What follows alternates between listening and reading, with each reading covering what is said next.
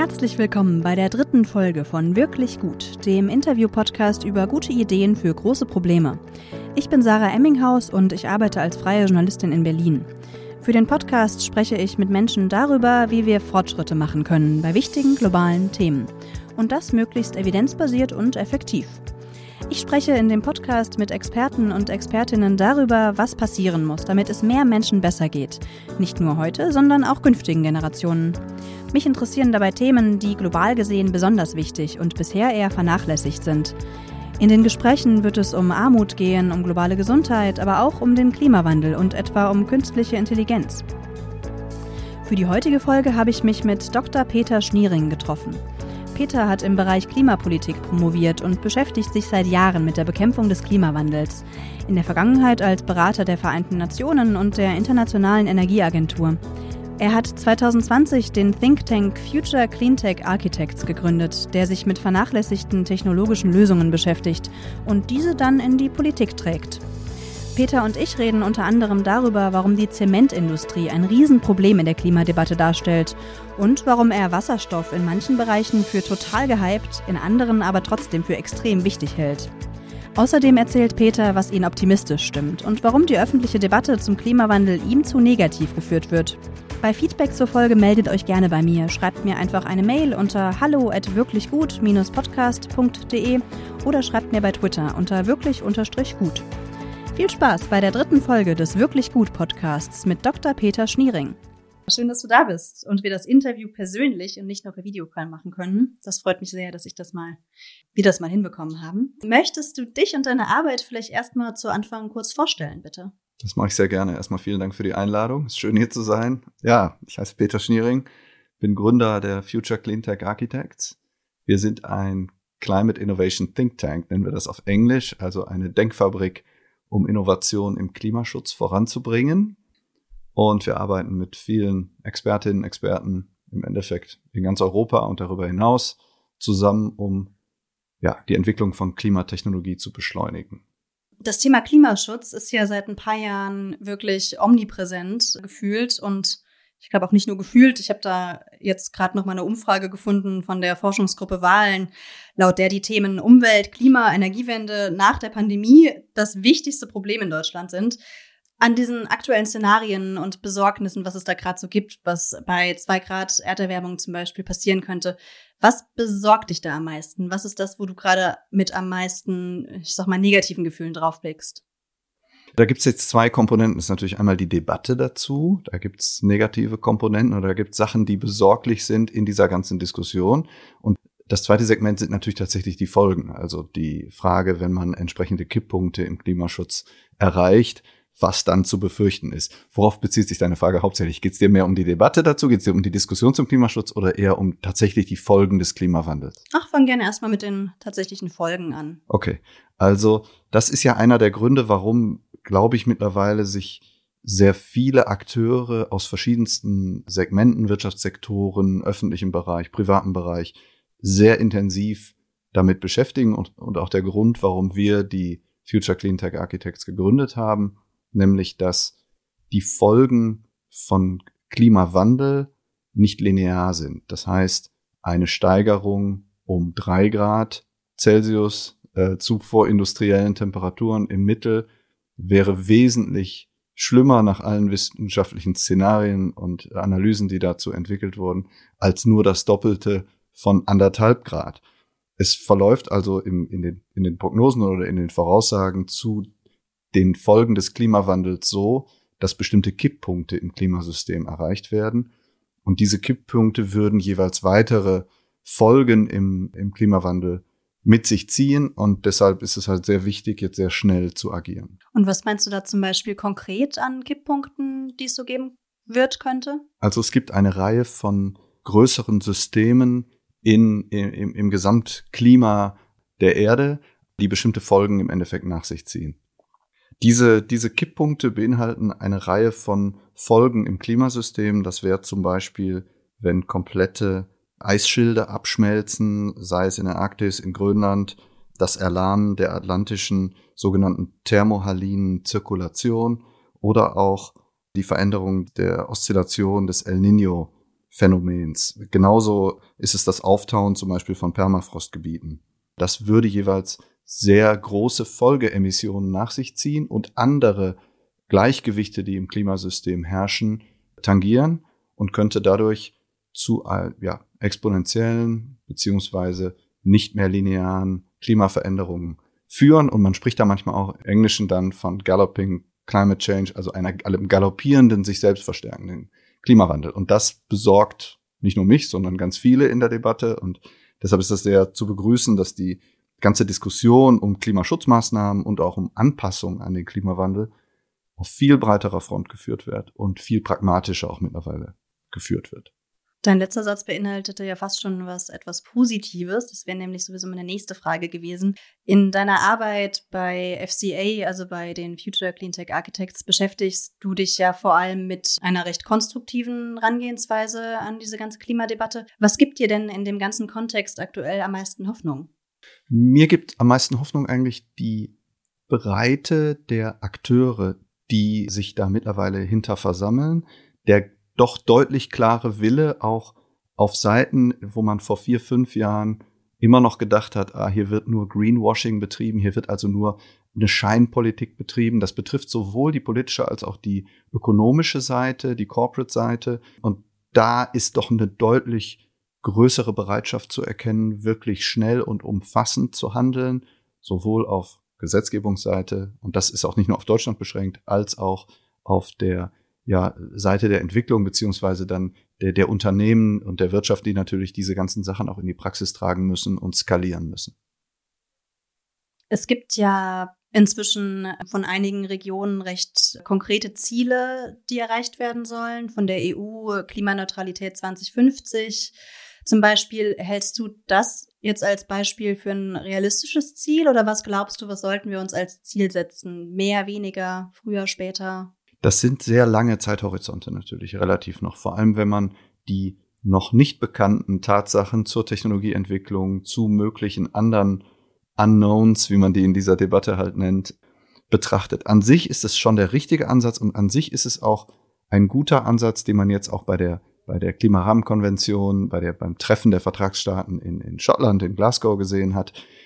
Dieser Ansatz, dass einzelne Akteure Nationalstaaten, teilweise auch Regionen und, und andere bis hin zur Stadtebene geht das ja, aber äh, im Rahmen dieser internationalen Verhandlungen sind halt die, sind es die Vertragsstaaten und Gruppen wie die EU, dass die ja dezentral, subsidiar ihre eigenen Ziele entwickeln und vorliegen müssen, alle aber einem großen Ziel äh, dienen. Das ist ja 2015 in Paris, im Paris-Abkommen im Endeffekt oder in den Vorbereitungen umgestellt worden. Das ist nicht mehr so top-down, wie man so schön ist, sondern von, von unten herauf in einer gewissen, ja, in, im gewissen Spielraum definiert werden muss. Wichtig ist aber trotzdem bei aller Kritik, die, die zum Beispiel diese großen Konferenzen immer kriegen, dass diese Treffen stattfinden, dass einfach ein gewisser Druck innerhalb dieser Gruppe der Staaten untereinander entsteht, dass man auch dann entsprechend liefern muss. Und da sind so langfristige Szenarien, so viel Unsicherheiten sie auch beinhalten, einfach wichtig, um eine große Strategie zu entwickeln. Denn, ohne jetzt anderen Fragen von dir vorzugreifen, aber es ist kein leichtes Feld. Wir reden nicht nur über Elektrizitätserzeugung, wir reden nicht nur über E-Autos oder andere Themen, die häufig in der öffentlichen Debatte stattfinden, sondern es betrifft eigentlich jeden Wirtschaftssektor, der da ist. Und entsprechend groß muss die Strategie sein, die dahinter steht. Jetzt würde ich mit dir gern mal über einer Metaebene so über die Debatte sprechen, die es zum Thema Klimaschutz gibt. Du setzt dich mit dem ganzen Themenfeld ja schon einige Jahre auseinander und beobachtest die Debatte, die in der Öffentlichkeit geführt wird, auch. Wie nimmst du das denn wahr? Wie beurteilst du das? Was kommt deiner Meinung nach zu kurz? Was wird vielleicht überbetont? Ich glaube, das ist eine sehr gute Frage, weil das viel zu selten thematisiert wird. Wie reden wir eigentlich über Klimawandel und wie reden wir auch über Klimaschutzmaßnahmen? Da gibt es ganz viele Komponenten zu. Ich würde mal versuchen, ein paar aufzulisten und du fragst einfach nach oder vertiefst gerne, wie du es für richtig hältst. Das eine ist das Grundszenario, mit der wir Klimawandel besprechen. Die Grund, das Grundnarrativ im Endeffekt.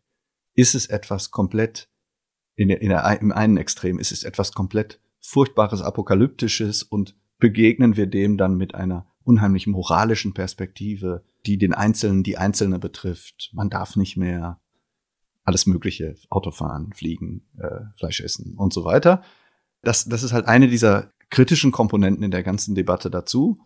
Und auf der anderen Seite darf es natürlich nicht vernachlässigt werden, es darf nicht kleingeredet werden, es darf nicht mehr, äh, es darf nicht ja, wissenschaftlich in Zweifel gezogen werden, weil einfach die Beweise so unglaublich erdrückend sind. Dieser, dieser Strang oder diese, dieser Trend hat aber dann doch deutlich nachgelassen in den letzten Jahren. Was, was mir oder uns häufig in unserer Arbeit auch deutlich fehlt, übrigens auch aus meiner Sicht in, in Wahlkämpfen jetzt zum Beispiel oder in Debatten dazu, in politischen Debatten in Deutschland noch zu kurz kommt, ist die große Chance, die auch dahinter liegt. Natürlich ist es in einer äh, unter hohem Handlungsdruck, in einer Notsituation, in der jetzt einfach ganz schnell in ganz vielen Sektoren agiert werden muss, um eben auf einem 1,5 oder 1,7 oder 1,8 oder was immer dann sich als möglich herausstellen wird, Grad Erhöhungspfad zu bleiben. Aber es bringt eine riesige Chance mit sich in ganz vielen Bereichen. Das betrifft wirtschaftliche Entwicklung, das betrifft Lebensqualität auf ganz vielen Feldern, äh, das betrifft Innovations, Innovationen auch auf ganz vielen Feldern, nicht nur in den Wirtschaftssektoren, hier aber auch ganz besonders und auch ganz besonders in Deutschland. Und das sind Felder, die, die halt, machst die Debatte an, die beide, ja, wo man sich beide sehr bewusst sein muss, wie reden wir über Klimawandel, weil das, wie wir darüber reden, wieder zurückkommt auf die, auf die erste Variante, also diese apokalyptische Sicht. Es ist alles furchtbar, es kann sowieso nicht mehr beeinflusst werden. Da gibt es viele Beispiele, ja, wo wirklich unverantwortlich auch von exponierten Personen des politischen Lebens oder auch der, der NGO-Szene oder wie auch immer darüber gesprochen wird, dass man muss immer mal berücksichtigen, wie trägt man das in, in die jüngere Generation auch hinein. Äh, da gibt es ja verschiedene Studien, die dazu erschienen sind, jetzt auch wie negativ junge Erwachsene, Jugendliche einfach ihre Zukunftschancen einschätzen, unter anderem wegen so einer apokalyptischen Rhetorik. Das ist das eine. Auf der anderen Seite natürlich muss realistisch bewertet werden, aber dann sollen bitte auch die Chancen mit berücksichtigt werden. Ne? Dann soll nicht nur soll nicht nur heißen, alle Arbeitsplätze werden abwandern. Es wird ganz härteste Zeiten werden auf uns zukommen. Jetzt gar nicht wegen der Folgen des Klimawandels, sondern weil wegen der Einschnitte in der Klimapolitik äh, Maßnahmen auf uns zukommen. Dann sollte man bei allen Einschnitten auch die Chancenseite mitbetonen.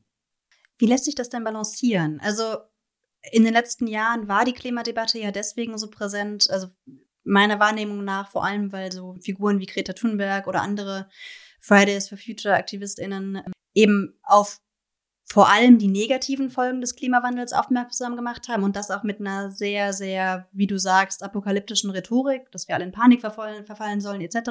Und das hat ja durchaus zu einem großen Momentum geführt, dass sich mehr Menschen mit dem Thema auseinandersetzen und auch daran arbeiten wollen. Was ist deiner Meinung nach dennoch so wichtig daran, diese Chancen rauszugreifen? Also wie lässt sich, wie lässt sich das gut miteinander vereinbaren? Zwei, zwei Gedanken vielleicht dazu. Zum einen glaube ich, erstmal jetzt gerade, wenn man Fridays for Future oder andere Bewegungen sich anschaut, das sind ja häufig sehr heterogene Phänomene. Das ist nicht wie eine zentral gesteuerte Bewegung. Und da möchte ich auch ein Stück weit viel, ganz viele der Akteurinnen und Akteure in, in Schutz nehmen, weil grundsätzlich diese Aufmerksamkeit zu erzeugen und den Weckruf zu starten und zu sagen, hey, wir sind hier auf einem Pfad, es passiert viel zu wenig, gerade aus der Perspektive vor drei Jahren, ist ja absolut legitim. Und das ist ja die Stimme natürlich der, der Jugend, der jungen Erwachsenen, die irgendwie sagen, Moment mal, ich habe noch 50, 60, 70, wie viel auch immer Jahre und möchte vielleicht auch noch Nachwuchs haben und der soll in eine lebenswerte Umwelt irgendwie kommen. Und wir sind, was rein den Klimawandel angeht, völlig auf dem falschen Dampfer, ja, bei allen Auswüchsen auch, die es gab, der Bewegung und so weiter. Aber das ist ja was, da muss ja, glaube ich, noch nicht der, der Lösungsdiskurs so stark, weil woher soll der kommen? Also wie sollen die 17-, 18-Jährigen natürlich wissen, wie, wie, wie dekarbonisiere ich Zement oder wie kriege ich die Stahlindustrie jetzt konkret. Das ist nicht die Aufgabe. Deshalb glaube ich, dass das ein absolut legitimer und sehr wichtiger Input war und diese Besonderheit mit sich gebracht hat. Ich glaube, wir sprachen im Vorfeld schon kurz darüber, dass die Jugend, die aufrührende Jugendbewegung wissenschaftlich argumentierte und die zu Beginn abwehrende ältere Generation oder die Teile der älteren Generation emotional dagegen argumentierten. Also das ist ja, es gab auf beiden Seiten Emotionalitäten, aber es, das ist schon eine Besonderheit dieser, dieser Jugendbewegung irgendwo im Vergleich zu früheren Jugendtrends oder Bewegungen.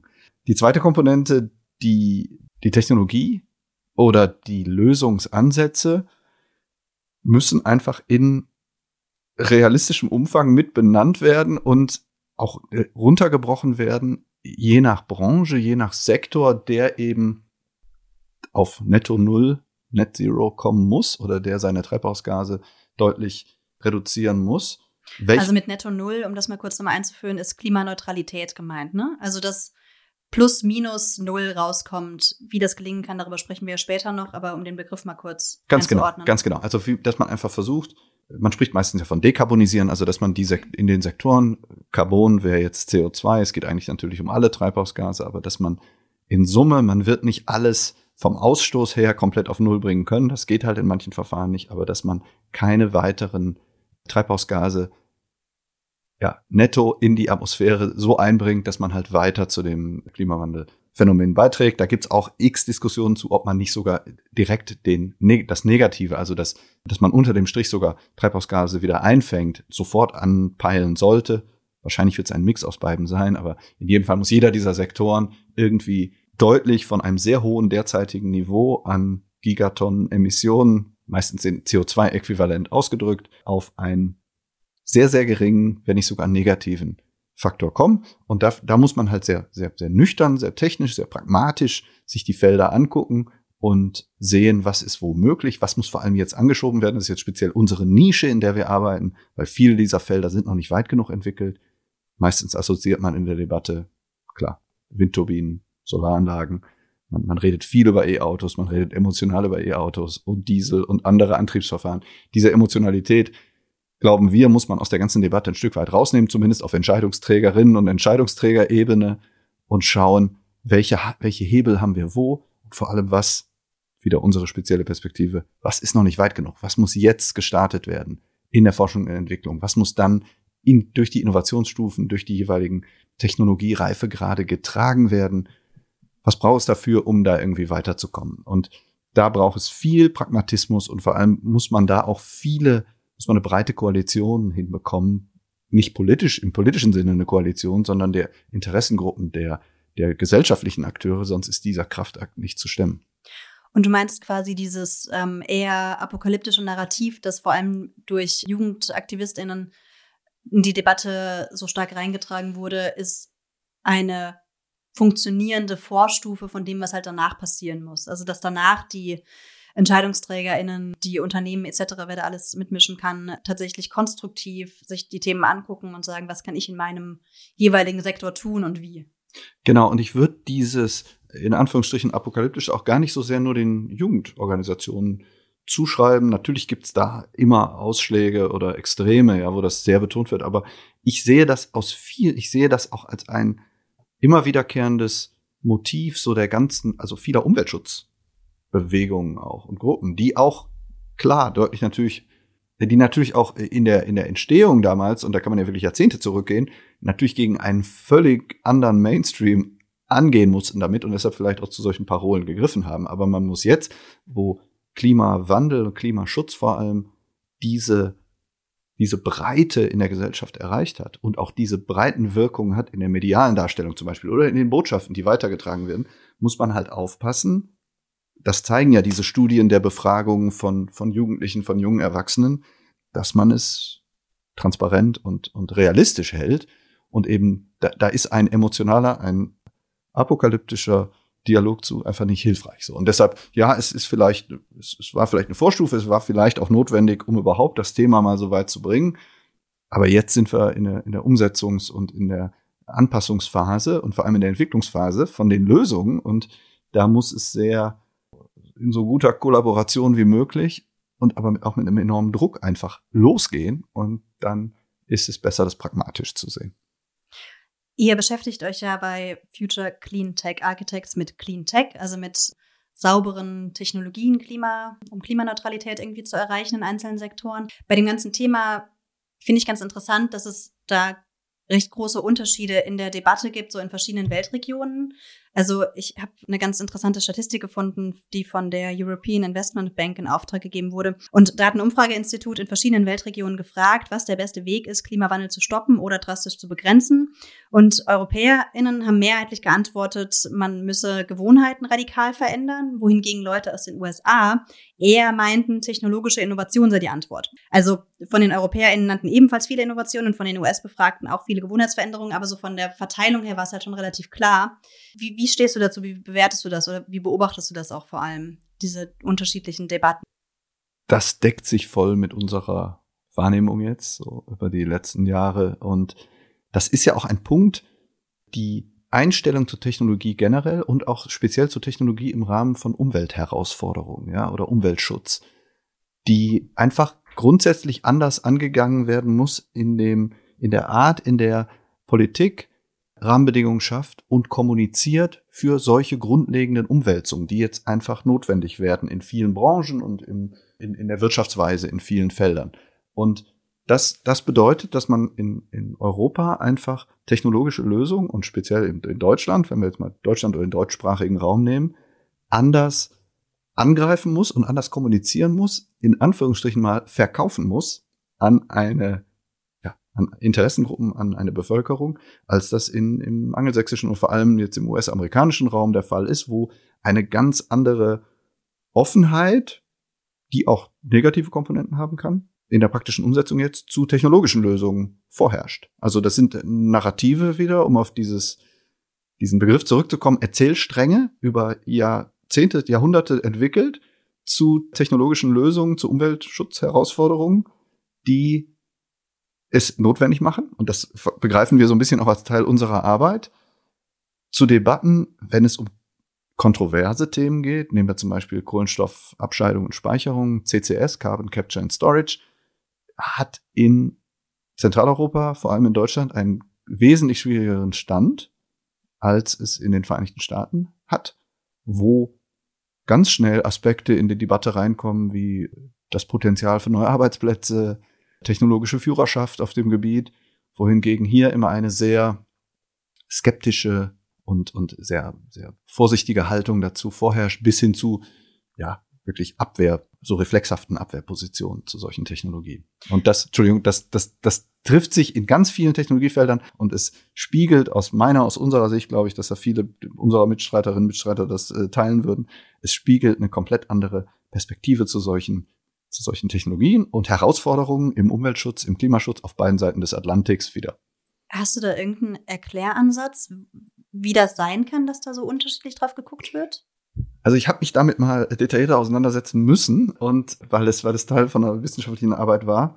Und es, das ist tatsächlich verwurzelt, ist zumindest eine der, der Herleitungen dafür, ist tatsächlich verwurzelt in solchen Erzählungen, Erzählsträngen und praktischen Erfahrungen, die Jahrhunderte zurückgehen, die also von, die im, im US-amerikanischen Raum zurückgehen auf eine, einen sehr hohen positiven Bezug, eine sehr hohe positive Konnotation von Technologie im Rahmen der Erschließung der Vereinigten Staaten im Endeffekt, des, des, des Roden der Wälder, des Erarbeiten neuer wirtschaftlicher Chancen in immer neuen Regionen im Verlauf der Besiedelung, der europäischen Besiedelung, jetzt muss man natürlich sagen, und äh, mit all ihren extrem negativen Seiten auch des amerikanischen Kontinents und des wirtschaftlichen Aufstiegs der Vereinigten Staaten als, als Staat in, über die Jahrhunderte im, im 18., im 19., im 20. Jahrhundert, wohingegen in Europa eine andere Art überhaupt auch der Umweltschutzbewegung entstanden ist. Die Umweltschutzbewegung ja sehr stark aus den USA übrigens kommt, wie auch ganz viele der, das vergisst man immer gerne,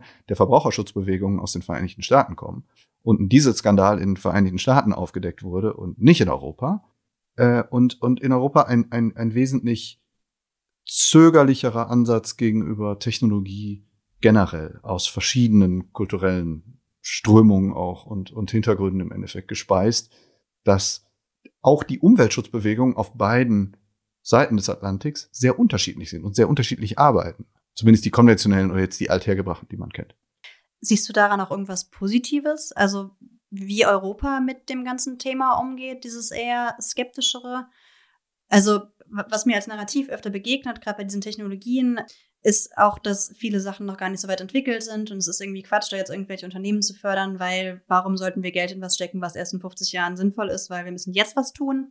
Ähm, gehst du damit oder siehst du noch irgendwelche anderen Vorteile von einem eher vorsichtigen Rangehen an Technologie?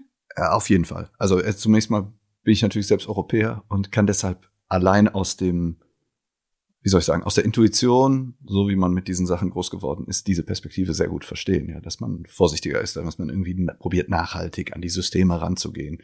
Es ist aber häufig einfach nicht pragmatisch und wenn man sich es genau anguckt, wenn man zum Beispiel das Bild so der, der, un, der unberührten Natur und so weiter trifft in ganz vielen Bereichen Europas natürlich auch überhaupt nicht mehr zu. Das sind gepflanzte Wälder, das sind x-mal gerodete Flächen und so weiter, die man einfach über diese, über diese Darstellung jetzt aus, aus äh, Umweltschutzbewegungen über viele Jahrzehnte vielleicht anders wahrnimmt.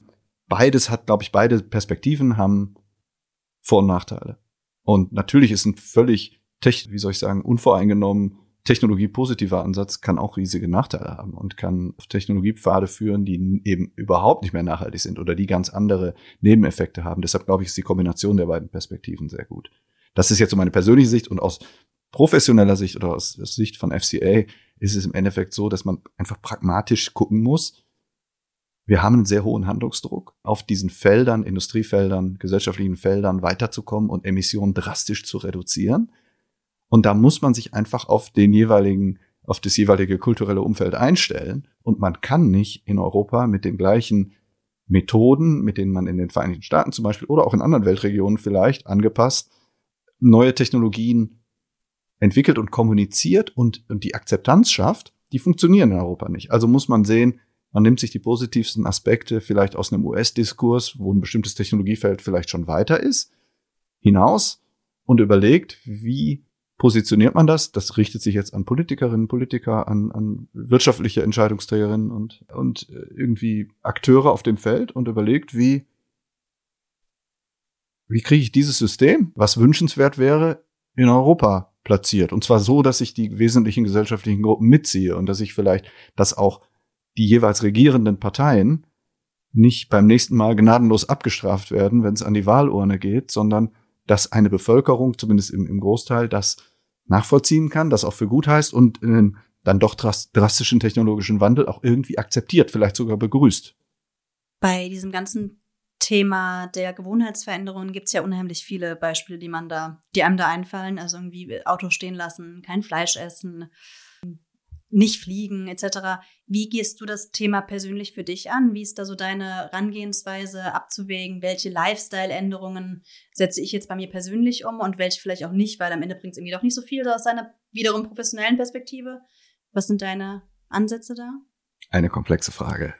Ja, ich bin nicht der perfekte Early Adopter in all diesen Sachen. Also ich, ich bin nicht der Erste, der losrennt und ein neues Elektroauto oder was jetzt gekauft hat, vor schon vor zehn Jahren, als die Sachen noch nicht irgendwie marktreif sind, sondern ich sehe jetzt persönlich zunächst mal wieder auf der professionellen Ebene den größten Hebel darin, diese Technologien, die Konsortien zu schmieden und die Aufmerksamkeit zu schaffen und die Rahmenbedingungen zu schaffen, dass die an die höchsten Emissionsquellen, die am schwierigsten dekarbonisiert werden, der größte Hebel angesetzt wird und wir da irgendwie am schnellsten vorankommen. So, da sehe ich meinen, meinen größten persönlichen Hebel in dieser ganzen Szene. Jetzt arbeite ich natürlich auch in dem Feld und das trifft natürlich nicht auf so viele Leute zu, dass sie irgendwie sagen, ich kann hier jetzt an so einer Organisation irgendwie mitwirken, ne? was natürlich auch dann einfach eine glückliche Fügung irgendwie ist.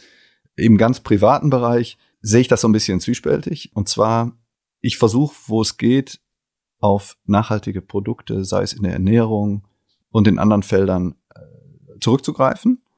Bin aber der Überzeugung, dass eine völlige Askese in dem Bereich nicht den Hebel, den entscheidenden Hebel im Endeffekt bringt. Also, wir kaufen jetzt zum Beispiel äh, Fleischersatzprodukte oder wir greifen nicht, nicht nur auf Molkereiprodukte, sondern jetzt sehr viel auch auf Beispiel auch heute hier, ja, äh, wo irgendwie Kaffee mit Hafermilch dann serviert wird auf Hafermilch und ähnliche solche Geschichten, äh, äh, Produkte zurück. Ich bin aber zum Beispiel nach Glasgow zur Klimakonferenz geflogen. Wir hatten das konnten da zusammen mit den, mit den, äh, mit der UN ja oder mit einer Organisation der UN eine, eine Veranstaltung organisieren, wo wir Innovation, die Hauptinnovationstreiber vorstellen konnten.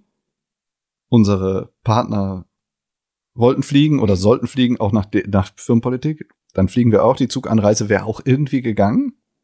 Aber das habe ich mich in dem Fall gegen entschieden. Und kann damit auch gut leben, weil ich glaube, dass unser Hebel in einem anderen Bereich im Endeffekt liegt.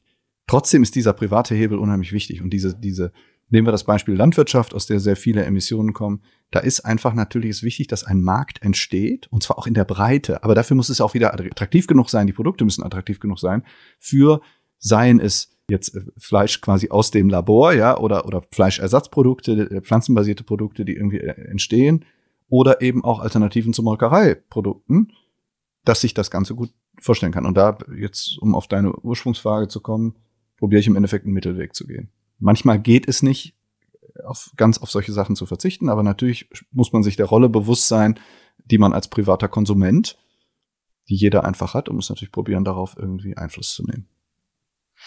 Ja, damit kann ich mich auch ganz gut identifizieren. Ich finde den Weg in allem immer das Richtige zu machen auch total schwierig und dadurch, also dadurch, dass es halt leider auch oft echt viele Kapazitäten wegnimmt, auch einfach anstrengend, dass es irgendwie Kapazitäten von woanders nimmt, wo ich vielleicht irgendwie gerade mehr machen könnte. Ähm, und da irgendwie auszutarieren, was am Ende die irgendwie so, ich sag mal, so den, den größten Hebel, die besten Konsequenzen hat.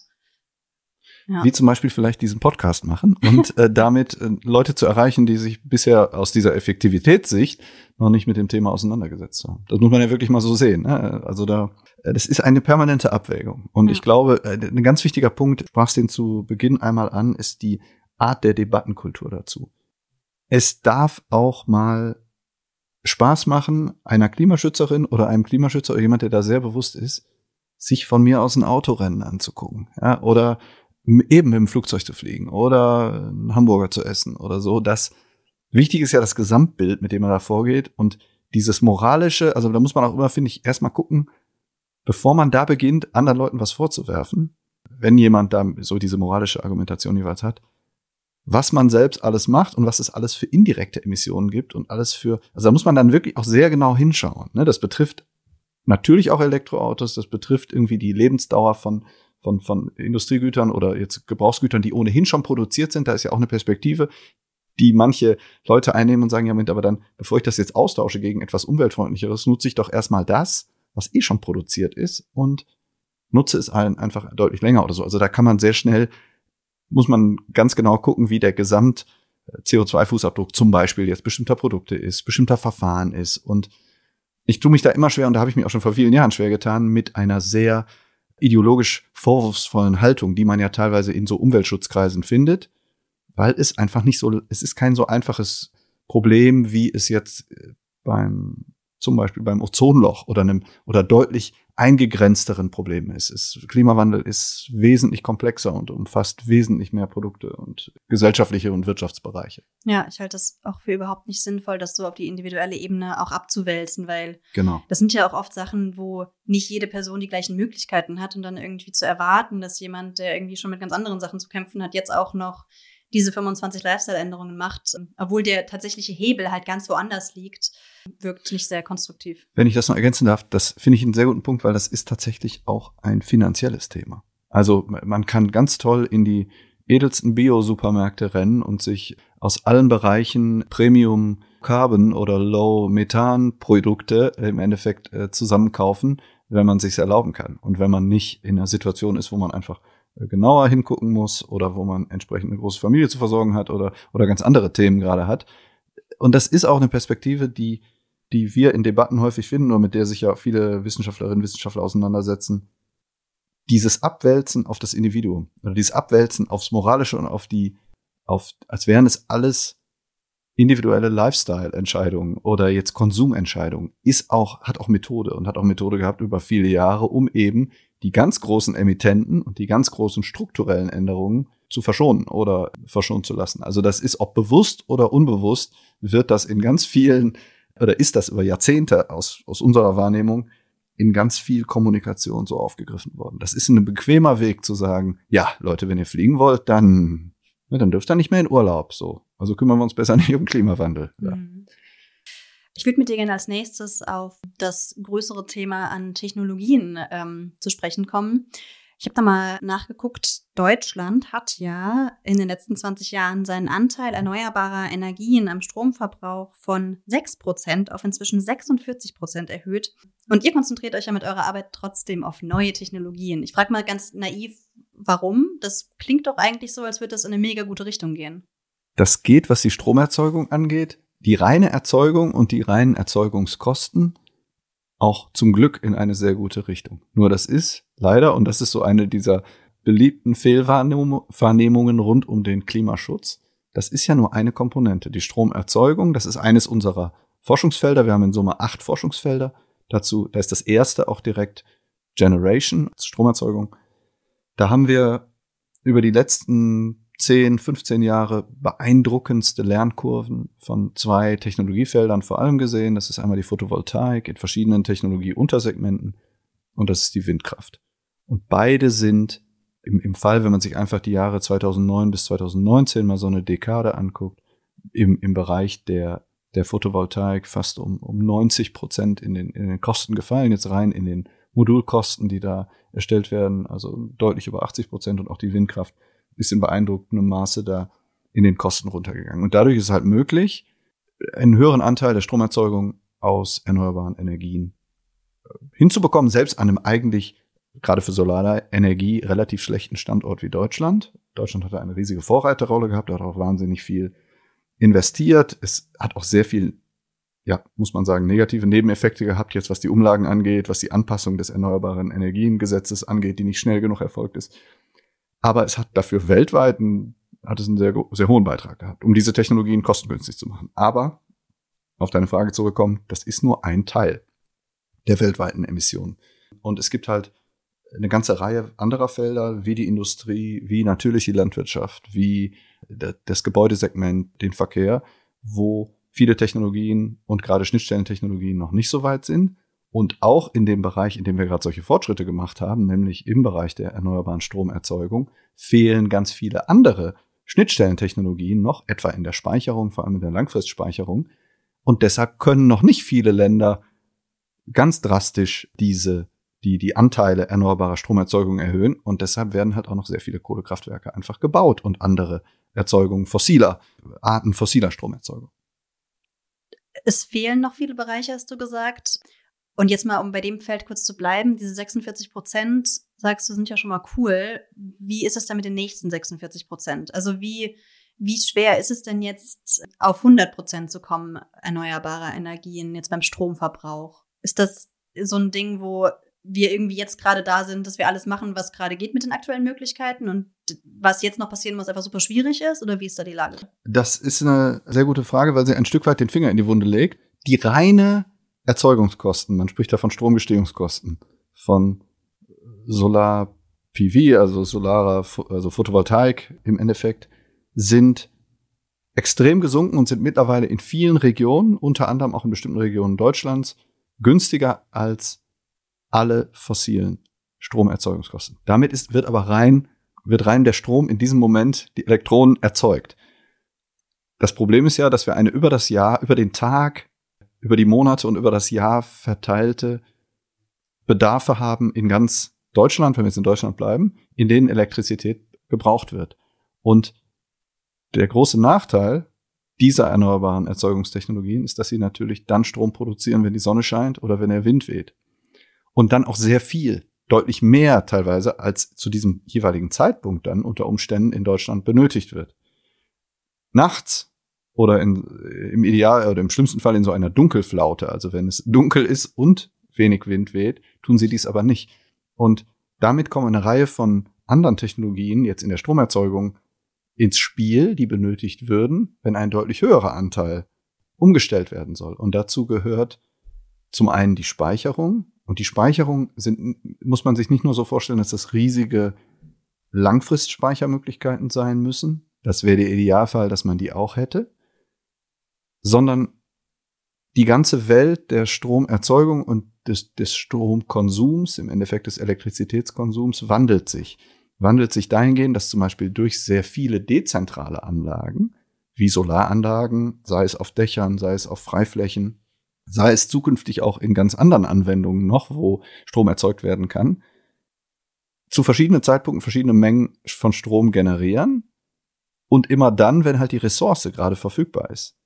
Das kollidiert aber vom ganzen zukünftig benötigten Markt für Elektrizität komplett mit dem, wie man es bisher kannte. Mit Großkraftwerken, häufig im Bereich von Gigawatt Kapazitäten, die dann Strom produziert haben, den man recht gut vor, die, die, den Bedarf, den man recht gut über den Tag voraussagen kann, wenn er gerade benötigt wird.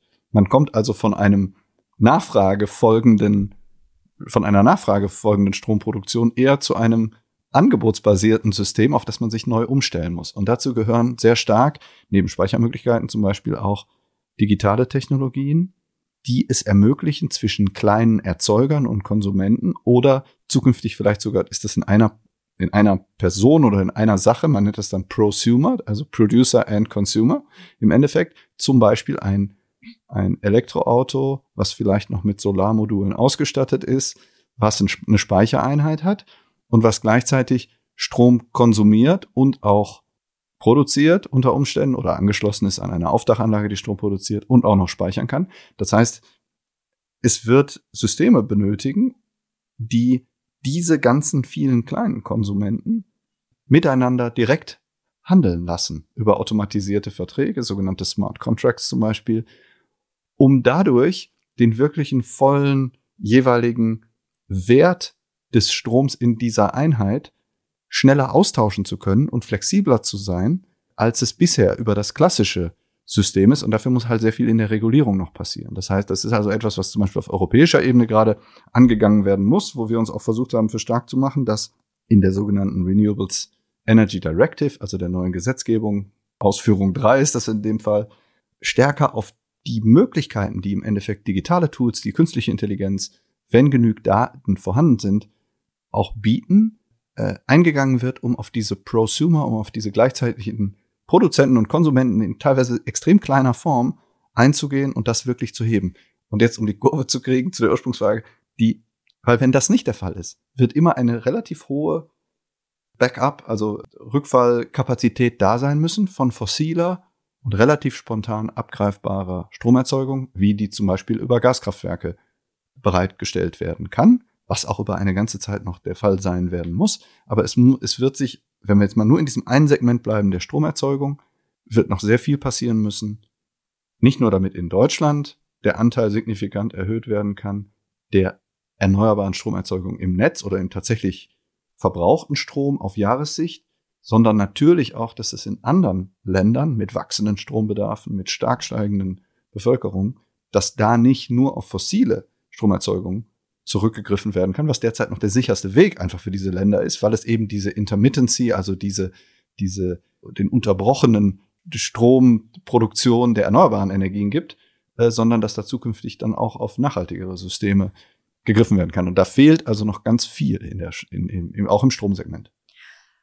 Also gibt es da ja auch noch mal so eure zwei Komponenten quasi. Also es muss einerseits technologisch noch unheimlich viel passieren, damit die Speicherung einfacher wird. Und andererseits muss das aber auch irgendwie auf Policy, also auf Politikebene irgendwie verständlich gemacht werden. Und das sind ja, ach, das sind ja echt komplexe Themen. Also wie, wie, wie kriegt man das hin, diesen Bereich jetzt zum Beispiel bei dem Thema, du hast gerade gesagt, du warst da auf EU-Ebene auch ähm, aktiv oder ihr wart da auf EU-Ebene auch aktiv. Wie kriegt man das hin, diese Brücke zu schlagen zwischen diesen sehr technischen Details und diesen sehr großen Zusammenhängen und dem, was tatsächlich am Ende politisch irgendwie vielleicht relativ einfach an Regularien passieren muss? Äh, über Kommunikation. Also im Endeffekt zum einen über Herunterkochen von sehr komplexen Sachverhalten auf relativ allgemein verständliche Thesen und Kernaussagen, die aber unbedingt korrekt natürlich sein müssen. Also das, das die, die Herausforderung häufig in der Vereinfachung. Es muss vereinfacht sein, aber es muss, darf nicht weiter vereinfacht werden, als wo es noch komplett in sich stimmig ist in der Aussage. Nämlich plumpe Parolen dazu helfen auch überhaupt keinem weiter.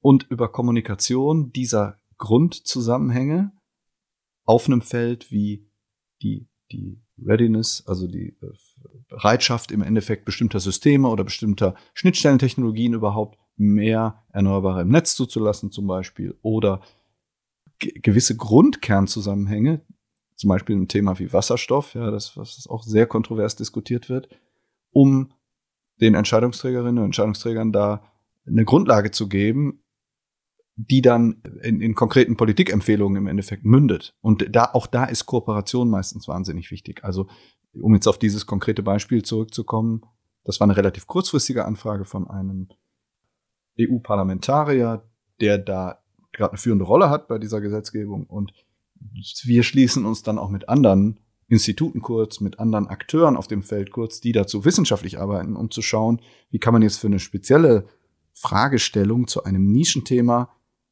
wie kann man das zum einen so verdichten und ein Stück weit vereinfachen, dass die Botschaft allgemeinverständlich ist in diesem Kreis, die können ja, diese, diese politischen Entscheidungsträger können ja nicht in jedem Feld Expertin oder Experte sein, sondern das muss ja immer wieder kommuniziert werden, sei es über interne Referenten oder sei es über externe Berater, Thinktanks, was auch immer.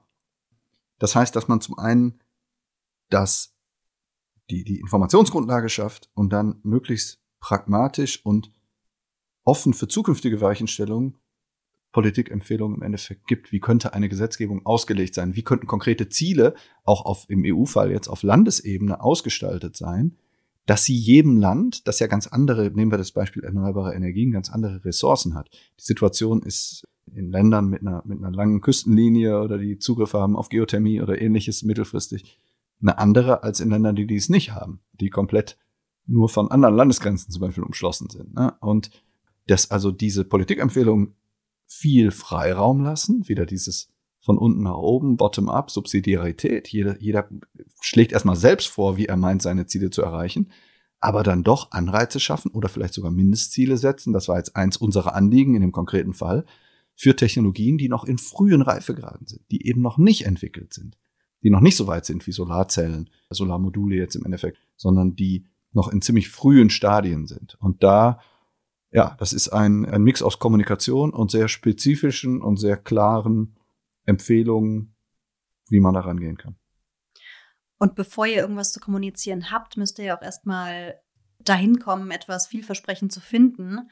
Wie geht denn da der Prozess so vonstatten? Also kannst du vielleicht einmal kurz durcherklären, wie kommt ihr in diesem ganzen Feld an wahrscheinlich vielen Unternehmen und Forschungsgruppen etc. dazu, irgendwas zu sehen und zu sagen, okay, das klingt super gut, da stecken wir jetzt Ressourcen rein, bis dahin, dass wir es eventuell auch EntscheidungsträgerInnen empfehlen, kommunizieren. Da muss man ein Stück weit einen Schritt noch zurückgehen, der, was den Fokus selbst betrifft. Wir, wir beschäftigen uns ja vor allem mit Feldern, die einerseits aus unserer Wahrnehmung nach, nach einer Analyse, die wir durchführen, vernachlässigt sind und die schwer zu dekarbonisieren sind. Deshalb, wir beschäftigen uns eigentlich wenig mit, mit, dem, mit der reinen Solarerzeugungstechnologie zum Beispiel, weil die schon sehr weit fortgeschritten ist. Also mit schwer zu dekarbonisieren, da kommen wir später auch noch dazu. Damit ist gemeint, dass es unheimlich schwer ist, den CO2-Ausstoß wegzunehmen, sozusagen. Ganz, ganz, ganz einfach gesagt. Ganz einfach gesagt, richtig. Also dass, dass es zum Beispiel Industrien sind oder Technologien sind, Prozesse sind, Industrieprozesse, wo man nicht einfach als Beispiel auf erneuerbare Energien umstellen kann und dann ist alles wie vorher und der Prozess ist sauber, sondern um nur ein Beispiel zu nennen, wo wir später vielleicht noch detaillierter darauf eingehen, aber wenn man sich die Zementherstellung ansieht, wo einfach circa zwei Drittel des Prozesses aus der Kalzinierung selbst kommen, aus dem Kalkstein, im Brennprozess wird halt CO2 einfach gelöst. Da ist egal, ob ich für, äh, für die Hitze jetzt erneuerbare Energien nehmen würde oder ob es wie bisher fossil gefeuert meistens stattfindet. Das CO2 entsteht in jedem Fall da braucht man halt wirtschaftliche Lösungen. Und es sind riesige Industrien, riesige Emissionen teilweise. Und die sind nicht so im, im Fokus der Öffentlichkeit und auch politischer Entscheidungsträger, wie es eigentlich sein müsste aus unserer Sicht. Und äh, auf die Frage zurückkommt, das heißt, wir, wir grenzen erstmal deutlich ein, nämlich auf diese Felder, wo wir sagen, hier ist Innovation am dringendsten nötig. Und dann machen wir meistens so eine Art Meta-Überblick der ganzen Studien und Forschung, die dazu eigentlich schon passiert ist, was meistens nämlich der Fall ist. Es ist nicht so, dass da völlig weiße Flecken oder schwarze Flecken oder was auch immer wären, also Felder, wo man nichts drüber weiß, sondern. Also ihr findet jetzt selten das Rad neu nein, so bei das, den Feldern, die nee, ihr bearbeitet. Äh, dafür sind wir aber viel zu jung und viel zu noch nicht groß genug, um jetzt da wirklich, sag ich mal, in, in Nischenfeldern mit komplett neuen Ideen zu kommen. Vielleicht wird da noch draus. Also wir sind jetzt bei einigen Forschungskonsortien dabei, wo solche Technologien entwickelt werden. Aber äh, uns geht es zunächst mal darum, mehr Licht zu bringen oder mehr Aufmerksamkeit zu bringen in diese Felder und diese möglichst präzise und so, dass politische Handlungsempfehlungen daraus werden kann, zusammenzufassen, aufzubereiten und natürlich dann Schlussfolgerungen zu ziehen, die bisher noch nicht da sind, wie man denn auf diesen Feldern irgendwie vorgehen kann. Und das ist immer ein sehr kooperationsbasierter Ansatz, weil eben Nischenkenntnisse aus, auf, auf Detailfeldern benötigt werden, zu denen auch immer schon irgendeine Art Forschung in der Regel passiert. Aber die, die Umsetzung in die Praxis und die, der Druck auf die Innovation, auf die Forschungspipeline nennen wir das häufig, was da in Entstehung ist, ist nicht da. Und es ist vor allem das Bewusstsein häufig nicht, nicht da, wie viele Jahre es noch benötigt, um überhaupt eine Technologie in der Marktreife zu haben, dass sie also verbreitet werden kann. Und was dann noch alles notwendig ist, um etwas, was dann Marktreife hat, wirklich so weit zu verbreiten, gerade bei sehr langlebigen Investitionsgütern, dass es einen Klimaeffekt erstmal hat. Und dafür ist dann 2050 nicht mehr so weit weg oder 2045 oder wo immer man sich Ziele setzt, je nach Industrie. Kannst du vielleicht mal, ich weiß, das ist eine große Frage, aber kannst du vielleicht mal einen Überblick geben über Probleme, für die wir unbedingt noch technologische Lösungen brauchen? Also wo es echt noch, ja, was wir bisher noch nicht lösen konnten? Ich versuch's mal. Ich würde zumindest mal mit ein paar anfangen, ein paar Beispielen. Also eins, ein, ein Feld ist eben schon, äh, eben schon gefallen und das ist das sind Industrieprozesse, äh, in denen aus dem Prozess resultierend hohe Emissionen anfallen einfach. Die andererseits aber ein, ein, ein absolutes Rückgrat sind unserer Infrastruktur und auch zukünftiger Infrastruktur in wachsenden Weltregionen, sowohl wirtschaftlich als auch bevölkerungsseitig wachsenden Weltregionen. Vielleicht können wir mit Zement kurz einsteigen. Das ist das am häufigsten verwendete Baumaterial der Erde. Nur Wasser wird noch häufiger verwendet. Das ist ein wahnsinnig großer Treiber zum zu den weltweiten Emissionen, je nach, je nach Klassifizierung und ja, was man sich anguckt, ist man da im Bereich sieben bis acht Prozent der gesamten weltweiten Treibhausgasemissionen. Und es hat eben diese, diese Prozessbesonderheit oder direkt zwei Herausforderungen. Es, es löst einmal bei der Zementerstellung, beim, beim im Endeffekt Klinkerbrennen dann löst es diese hohen Prozessemissionen aus und für diesen Prozess braucht man auch noch sehr hohe Temperaturen. Und sehr hohe Temperaturen sind nicht so leicht elektrisch zu lösen bisher.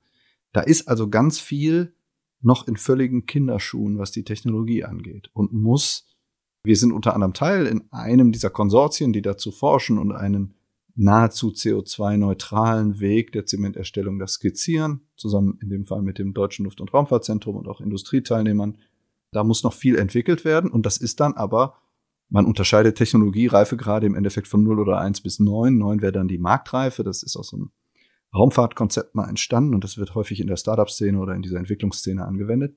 Das ist alles noch in ziemlich frühen, niedrigen dieser Reifegraden und muss überhaupt erstmal in Nischenmärkte gebracht werden, um dann weiter ausgerollt zu werden. Und da entstehen jedes Jahr Emissionen in, in CO2 wieder in, im Gigatonnenbereich. Und damit erreicht man halt diese hohen insgesamt Anteile der weltweiten Emissionen und da muss halt wahnsinnig viel passieren. Und nur um mal zwei Herausforderungen da rauszugreifen. Es ist also einmal das Prozessbedingte, das heißt, die, wenn man diesen Prozess weiterverfolgen würde, selbst wenn man den Klinkeranteil im Beton, es geht ja immer darum, aus Zement Beton im Endeffekt zu machen, das ist das, das ist natürlich der, das Wunsch- und Endprodukt, was wahnsinnig viele Vorteile hat. Beton in der ganzen Infrastruktur und ein sehr erprobtes Baumarkt ein, eine sehr erprobte Komponente im Bau natürlich ist. Das heißt, selbst wenn man das reduziert, man müsste diese Emissionen abscheiden und speichern. Und man muss den Prozess auch erstmal erneuerbar feuern. Bei, bei Temperaturen, die deutlich jenseits der 1200, 1300 Grad sind, die nicht so leicht elektrisch prozesssicher dann im Endeffekt bisher jetzt in der Fläche zumindest verfügbar sind. Das und von diesem von diesem zweiten, dieser zweiten Probleme ausgehend, das betrifft eine Reihe anderer Prozesse auch noch, wo sehr hohe Temperaturen für Materialumformung zum Beispiel gebraucht werden, wo diese Technologien zwar im Labor vielleicht vorherrschen, aber noch lange nicht ausgerollt werden können. Und jetzt kommt eine zweite verschärfende Komponente, die viele dieser Prozesse betrifft. Das sind, nehmen wir das Beispiel Zement. Man könnte sogar das Beispiel Stromerzeugung nehmen als Elektronen. Das sind sehr austauschbare Produkte. Das ist nicht man kann nicht stark differenzieren über Marketing oder ähnliches. Man kann jetzt natürlich sagen, hey, das ist, man kann es als grün deklarieren. Hoffentlich ist es dann auch entsprechend belegt grün. Aber es gibt nicht diesen leichten Endkundenmarkt, wie man jetzt zum Beispiel bei Konsumgütern teilweise hat, wo man vielleicht als, als, als Käufer im Supermarkt oder online oder wie auch immer schnell bereit ist, ja, es kostet zwar 15 Prozent mehr, aber dafür ist es komplett grün, das ist mir wert und ich entscheide mich dafür, sondern das sind ja häufig Grundstoffe, die in ganz anderem Maße gehandelt und produziert werden. Da ist es wesentlich schwieriger, da diese, diese nachfrageseitige, diese Stimulierung hinzukriegen. Und deshalb ist zum Beispiel der öffentliche Sektor so, so wichtig. In mhm. Deutschland ist ein, ein großer Teil, ich glaube, um die 20, 25 Prozent des Beton- oder Zementbedarfs kommt aus öffentlichen Pro Projekten und entsprechend stark ist diese, ist diese Macht, da vielleicht auf nachhaltigere Produkte zu, äh, zu setzen. Wieder zurückkommt, um noch ein anderes Thema vielleicht aufzugreifen, also wir haben Zement daran angedockt, da ist man in den Lösungen etwas weiter, ist auch Stahl, ist Aluminium, aber das sind alles Prozesse, das sind alles Verfahren mit äh, sehr, ziemlich bis sehr hohen Temperaturen und einfach aus dem Prozess historisch bedingt sehr großem Anteil Treibhausgasemissionen und, und jetzt noch ein weiterer Punkt, der ist häufig erschwert, im Stahl trifft es nicht ganz so zu wie jetzt zum Beispiel im Zement, aber das sind häufig Branchen, die keine hohen F&E-Quoten haben, die keine hohen, die per se als Branche keine, keinen hohen Innovationsanteil mit sich bringen. Also Forschung und Entwicklung. Ne? Forschung und Entwicklung, ganz ja. genau. Die also per se nicht besonders innovativ sind, weil sie es nicht sein mussten und weil ein wahnsinnig hoher Preisdruck auf diesen Produkten einfach herrscht und man sich über Innovation am Markt nicht abheben konnte, wirklich. Weil das dominante Produkt im Zementbereich, zum Beispiel der sogenannte Portland-Zement, das ist ein über sehr viele Jahrzehnte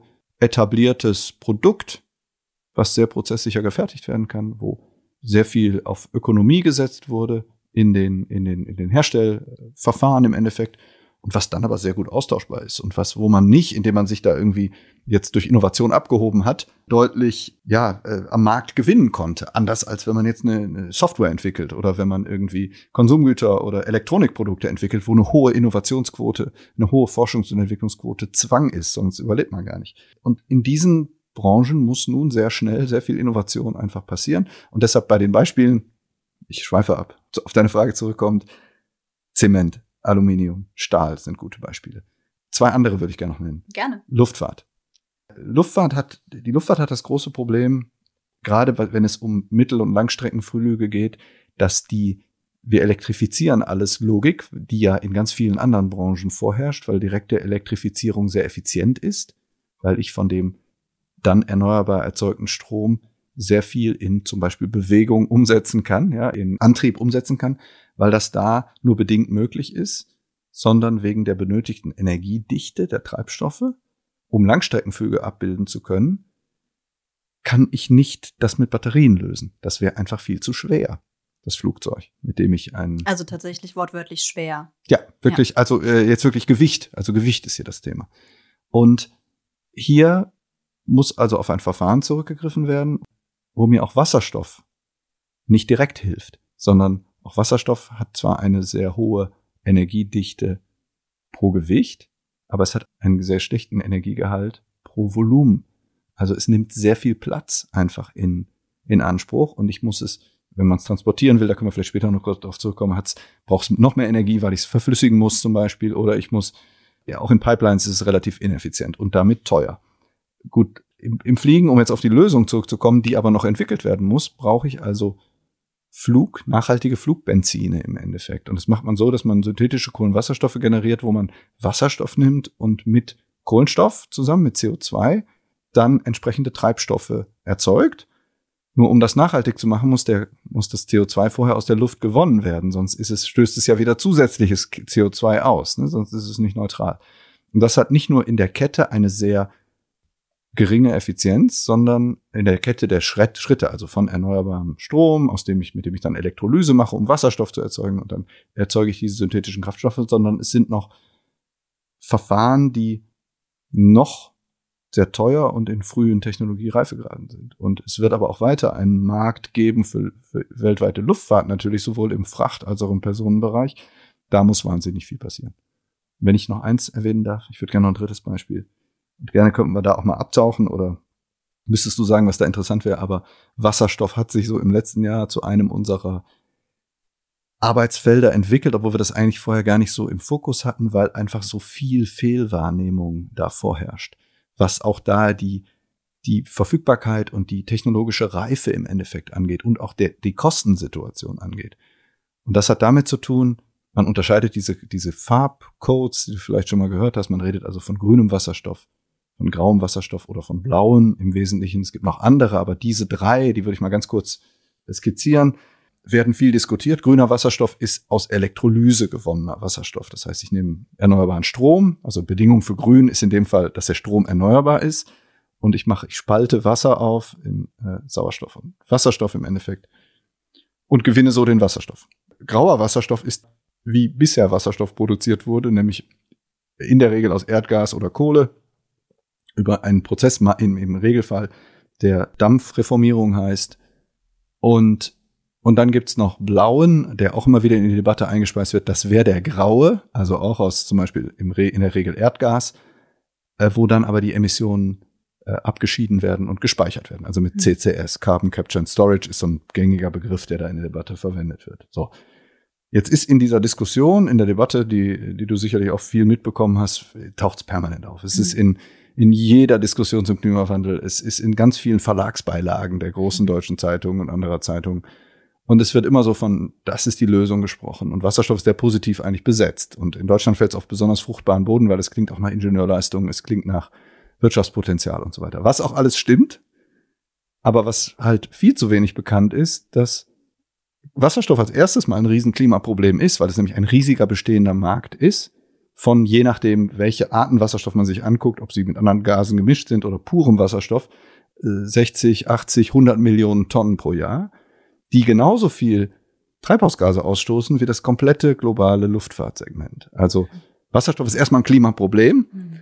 Und um noch zwei weitere Punkte zu nennen, diese, der Wasserstoff, der derzeit produziert wird, ist zu 98 Prozent grau. Also grünen Wasserstoff gibt's in der Fläche fast noch gar nicht. Und den grünen Wasserstoff, den es gibt, der ist viel zu teuer. Der ist ums drei, dreieinhalbfache zu teuer.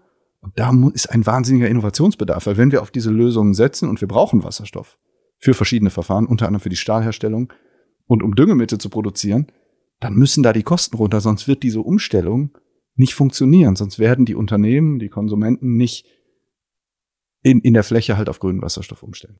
Das war jetzt sehr viel, tut mir leid. Aber es sind, sind also leider viele Segmente, wo Technologien noch in sehr früheren Reifegraden sind und die einfach noch nicht fertig sind. Du hast ja jetzt ganz viele verschiedene Themen angesprochen. Die würde ich gerne einfach einmal so durchdeklinieren. Zu Zement. Also Zement macht ja unheimlich viel aus an den Emissionen und ist vor allem, darüber haben wir im Vorgespräch gesprochen, das fand ich einen ganz interessanten Punkt, ja auch eine ganz gut eingrenzbare Industrie. Also das ist quasi ein Feld, was mehrere Prozent ausmacht an den globalen Treibhausgasemissionen, wo man irgendwie in diesem einen Feld gucken kann, was können wir da machen. Und das große Problem bei Zement ist aber ja, wie du angesprochen hast, dass es nicht nur mh, hm, bei der Herstellung selbst werden Brennstoffe benötigt und die können halt klimaneutral werden, perspektivisch, sondern das Problem ist halt, dass bei dem Prozess Kalk gebrannt wird und dabei entsteht halt CO2. Das kriegen wir auch nicht weg. Das ist halt so.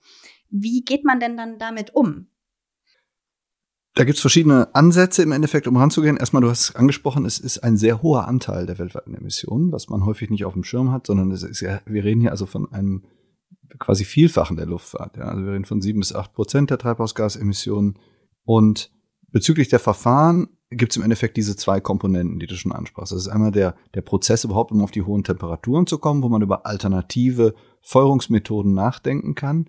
Das kann reichen von reiner Elektrizität bis hin zu erneuerbar erzeugter Hitze auch. Also dass man sagt, man, man macht zum Beispiel über Solarthermie entsprechende Verfahren auf Drehtrommelöfen. Da gibt es Ansätze, zu denen geforscht wird, um überhaupt erstmal auf die Temperatur zu kommen, um aus dem Kalkstein um, um diesen Prozess im Endeffekt in Gange zu bringen, ja, und das hinterher diese, dieses Vormaterial des Klinker dann zu erzielen. Und dann haben wir die Prozessemissionen. Denn wenn wir die Temperatur einmal erzielt haben, dann entsteht halt das CO2 und dann hat man also die Möglichkeit, entweder an der Effizienz des Verfahrens etwas zu ändern. Das heißt, man kann schauen, dass der Zement an sich emissionsärmer entsteht, dass man weniger einen geringeren Klinkeranteil hinter im Beton hat zum Beispiel, also dass man erstmal an der Effizienzschraube dreht, so dass die, die Werke, in denen Zement hergestellt wird, nicht mehr auf reine Effizienz pro Kilogramm irgendwie optimiert werden, sondern dass einer der,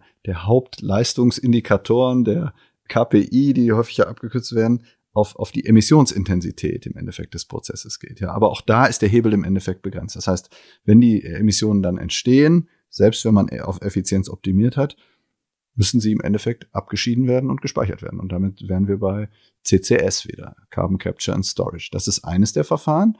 Dann gibt es aber eine Reihe anderer Verfahren, wo man natürlich, man kann da viel grundsätzlicher drauf blicken. Man kann gucken, wo braucht man eigentlich Beton als Baustoff und dann Zement, das, das Vorprodukt sozusagen.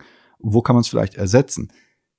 Indem man über Holzverfahren baut, indem man über verschiedene Verfahren, wir haben im, vor einigen Wochen einen weltweiten Cleantech-Preis zu Ende gebracht, den wir mit den Vereinten Nationen zusammen organisiert haben. Und da war einer der, der Preisträger, baut im Endeffekt modulare Bausteine, die in einer bestimmten, ein bestimmtes Umfangsmaterial haben und dann mit einfach mit Sand gefüllt werden können und auch wiederverwertet werden können, um eben von der Betonbauweise wegzukommen. Das heißt, das wäre ein, eine Überlegung, wieder weiter aus der, aus der Vogelperspektive sozusagen, wo kann man auf alternative Baustoffe zurückgreifen. In vielen Bereichen kann man das aber nicht. Da hat Beton so viel Vorteile, dass man ihn weiter verwenden wird. Und ich würde auch mal vermuten, weil der wirklich so viel verwendet wird und für so viele verschiedene Sachen, dass es auch mega schwer ist, das überhaupt zu ersetzen, oder? Also Menschen dazu zu kriegen, was anderes zu benutzen als einen Baustoff, der so gut funktioniert. Ja, weil im Endeffekt ist es ja dieses Problem, das man in, in, dem, in der Klimatechnologie, in der Klimapolitik ganz häufig findet. Es kommt, es kommt dann doch auf ein bestimmtes Entscheidungsgremium die Entscheidung zu. Meistens ist es irgendwo kommunal oder es ist ein Unternehmen oder es ist vielleicht auch ein, ein Bundesland, ein State in, in einem anderen Land, dass eine bestimmte Richtungsentscheidung von der Technologie getroffen werden muss. Und der Druck ist auf der Seite immer da, natürlich etwas Erprobtes, etwas Sicheres zurückzugreifen. Deshalb ist diese Zertifizierung so wichtig. Als Beispiel jetzt eben, wenn es um alternative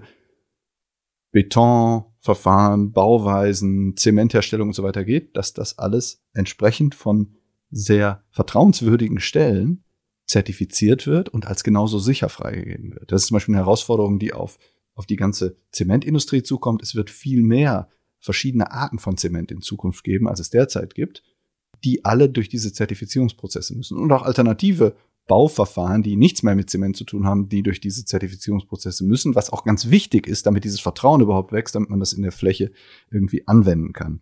Und äh, es gibt darüber hinaus eine, eine Reihe von, äh, von, von Teilbereichen, jetzt Bindemittel, kalzinierte Tone. Es gibt Ideen zum Recycling, wobei auch da im Zementbereich oder Betonbereich, wobei auch da das Potenzial im Endeffekt dann doch sehr limitiert ist. Wir reden ja von Milliarden Tonnen im Endeffekt Zement im Jahr, die produziert werden und ja, riesige zukünftige Mengen, die auch benötigt werden. Mal vielleicht noch ganz interessant, über die Hälfte der Zementproduktion weltweit findet in China statt. Da werden wir später noch zu kommen, wie ist da der deutsche Hebel dann überhaupt. Aber es ist natürlich viel auch an internationaler Kollaboration, die da bei der Technologieentwicklung passiert. Und es gibt ja auch ganz viele Länder, die perspektivisch hoffentlich und wahrscheinlich auch einfach ein bisschen wohlhabender werden und deswegen selbst mehr Zement oder Zementalternativen benötigen, um, weiß ich nicht, Infrastrukturen zu bauen. Und ja, da eben ganz viele Bereiche da sind, wo der Zementverbrauch noch steigen kann. Ne? Ja, absolut einer der Gründe, warum wir uns da auch jetzt so drauf gestürzt haben, wenn du so willst, weil es absehbar ist mit einer Prognose der Weltbevölkerung, die irgendwo von sieben, siebeneinhalb auf, auf zehn Milliarden steigen wird und einem nochmal dazu fast überproportional Bedarf an Urbanisierung, an städtischem Raum, überhaupt an, an, an einfach moderner und äh, hochwertiger Behausung, die dadurch kommen wird, kommt dieses Thema, diese Herausforderung zwangsläufig auf, auf die Staatengemeinschaft zu und auf die jeweiligen Länder zu. Und umso dringender ist die Zeitachse, weil je früher Alternativen zur Verfügung stehen, je früher diese Sachen in den Massenmarkt getragen werden, desto mehr Emissionen können einfach verhindert werden ne? oder, oder umgestellt werden. Und natürlich, und das betrifft eine Vielzahl dieser Verfahren von der Stromerzeugung über Stahl, Aluminium, Zement, sind die, ist die Langfristigkeit der Investitionsgüter einfach. Diese Anlagen, die Infrastrukturen, die dazu aufgebaut werden.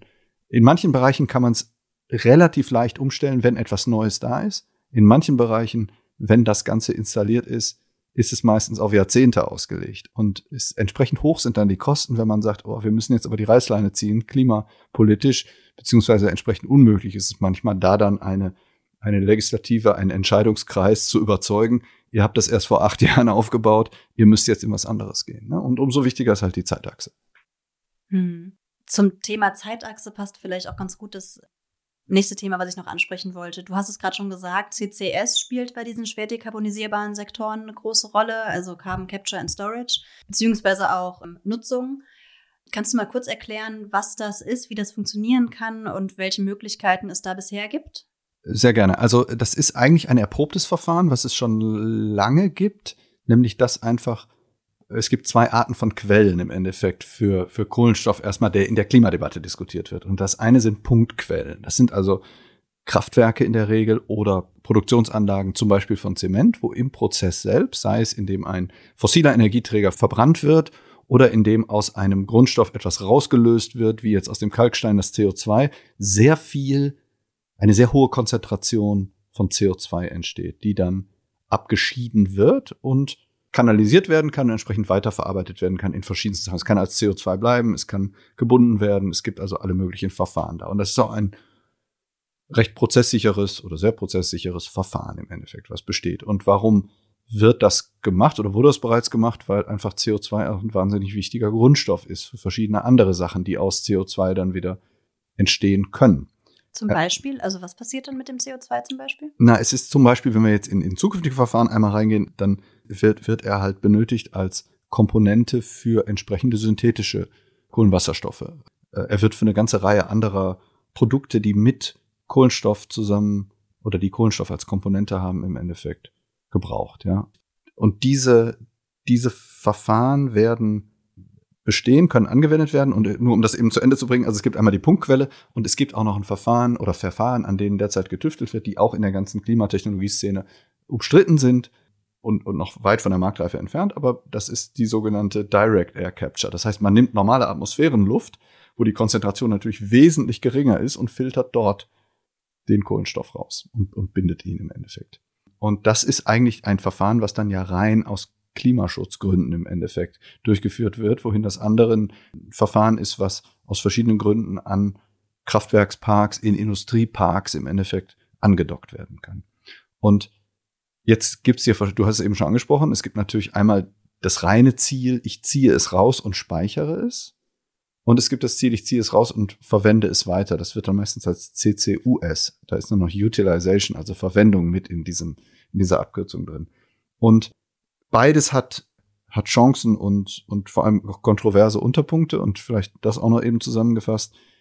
Bei der reinen Speicherung, und das ist gerade in Deutschland sehr, wird es sehr kritisch beäugt oder ist das sehr umstritten und hat einen sehr schlechten Ruf, eigentlich ist, dass die abgeschiedenen Kohlenstoff dann meistens unterirdisch gespeichert wird und natürlich auch sehr dauerhaft gespeichert werden muss, wenn er nicht weiterverwendet wird.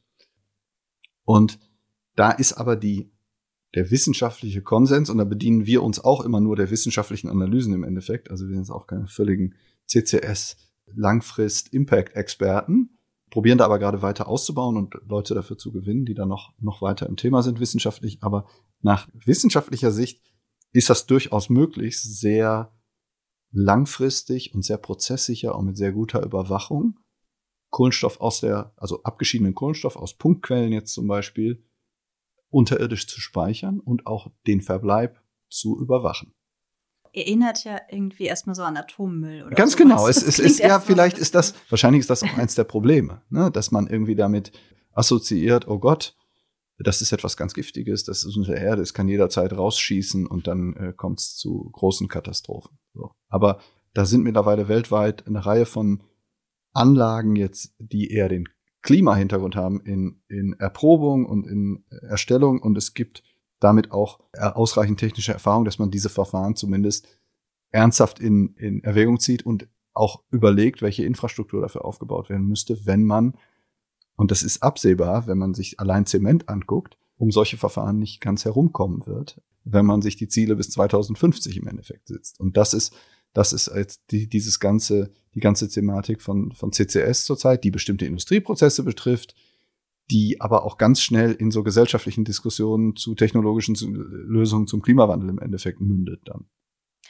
Und das kommt eigentlich vor allem aus der Erkenntnis heraus, dass wir es halt nicht hinkriegen, aus bestimmten Sektoren den Treibhausgasausstoß rauszukriegen. Das heißt, wir brauchen halt einfach irgendwas, was dort zu negativen Emissionen führt. Ganz genau. Beziehungsweise das wäre dann ja sogar noch keine negative Emission, sondern wäre quasi eine Art Stimmt, verhinderte ja. Emission. Negative Emission wäre ich tatsächlich aus ohnehin bereits bestehender Konzentration im Endeffekt rausziehe. Aber du hast vollkommen recht. Es, ist, es sind eigentlich zwei Erkenntnisse. Die eine Erkenntnis ist, in manchen Verfahren wird es nicht schnell genug verfügbar sein, um bei der Masse, ja, ich meine, wir reden über Milliarden Tonnen Zement pro Jahr, das auszurollen oder man wird das Verfahren vielleicht einfach wirklich nicht finden, um das ähnlich kostengünstig hinzukriegen. Damit verwandtes Problem natürlich die eben skizzierte Luftfahrt, ja, oder zukünftige Flugbenzine. Das ist das eine. Und das andere ist die Zeitachse an sich. Es wird höchstwahrscheinlich, selbst wenn man diese Verfahren finden würde, mit Blick auf den 1,5, 1,8, 2 Grad, wo immer man dann äh, drauf einschwenken wird, Pfad, notwendig sein, früh auch an bestehende Anlagen, zumindest für bestimmte Zeiträume, also ich rede dann schon von Jahrzehnten, ja, aber äh, mit dieser Technologie zu arbeiten. Und entsprechend muss das Thema aus unserer Sicht auf jeden Fall auf die Tagesordnung und als pragmatischen Baustein, der auch nicht einfach offensichtlich, unabhängig davon, wie man dazu steht, aber nicht mit der gleichen, mit den gleichen kontroversen, umstrittenen Punkten ausgestattet ist, wie jetzt zum Beispiel die, die Nuklearenergie, muss das verfolgt werden und muss das sehr früh geplant werden und auch europaweit in dem Bereich zum Beispiel zusammengearbeitet werden, bei CCS jetzt. Und wie ist da der aktuelle Stand so auf deutscher oder europäischer Ebene? Also wird da was gemacht? Findest du, da müsste mehr gemacht werden? Wie könnte ich, das aussehen? Also ich glaube, also wir, wir, wir, wir verfolgen das sehr oder nehmen daran zum Teil auch teil, was jetzt Politikvorschläge angeht auf europäischer Ebene vor allem. Da geht es vor allem um darum, einen Markt oder überhaupt Transportmöglichkeiten für, für Kohlenstoff dann im Endeffekt zu etablieren. Es gibt eine ganze Reihe von Initiativen mittlerweile dazu. Das ganze Thema hat in, ist in Deutschland zunächst gestoppt gewesen in den letzten Jahren oder es ist, ist sehr stark zurückgegangen oder hat einen sehr schlechten Rückhalt gehabt. Und deshalb wäre einer der Ansatzpunkte, wo wir einfach versuchen, da wieder konstruktiv äh, ranzugehen, wäre in Deutschland.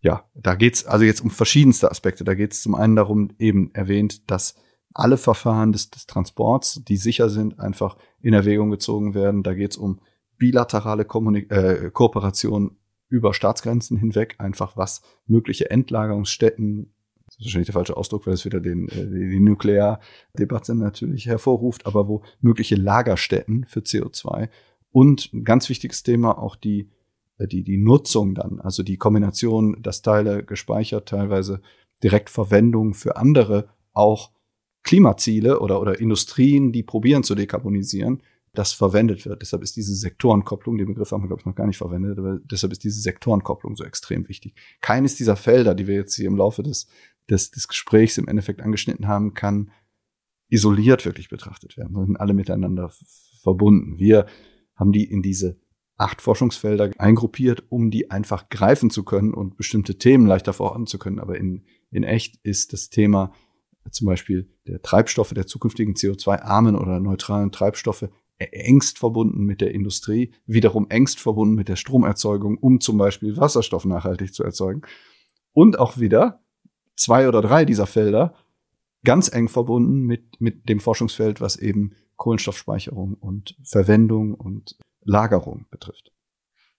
Ich glaube, die Punkte, die du gerade angesprochen hast, die noch passieren müssen an Kooperation und Forschung etc., sind auch so ein bisschen mit der Grund, warum ich das Thema CCS oder CCUS echt mit am schwersten zu fassen und zu recherchieren fand. Also weil zu, ich sag mal, Zement, Wasserstoff, Stromerzeugung gibt es irgendwie schon einiges und einiges auch an guten Quellen, aber bei CCS finde ich es total schwer zu fassen, was gibt es denn da bereits und wie, wie sieht das aus?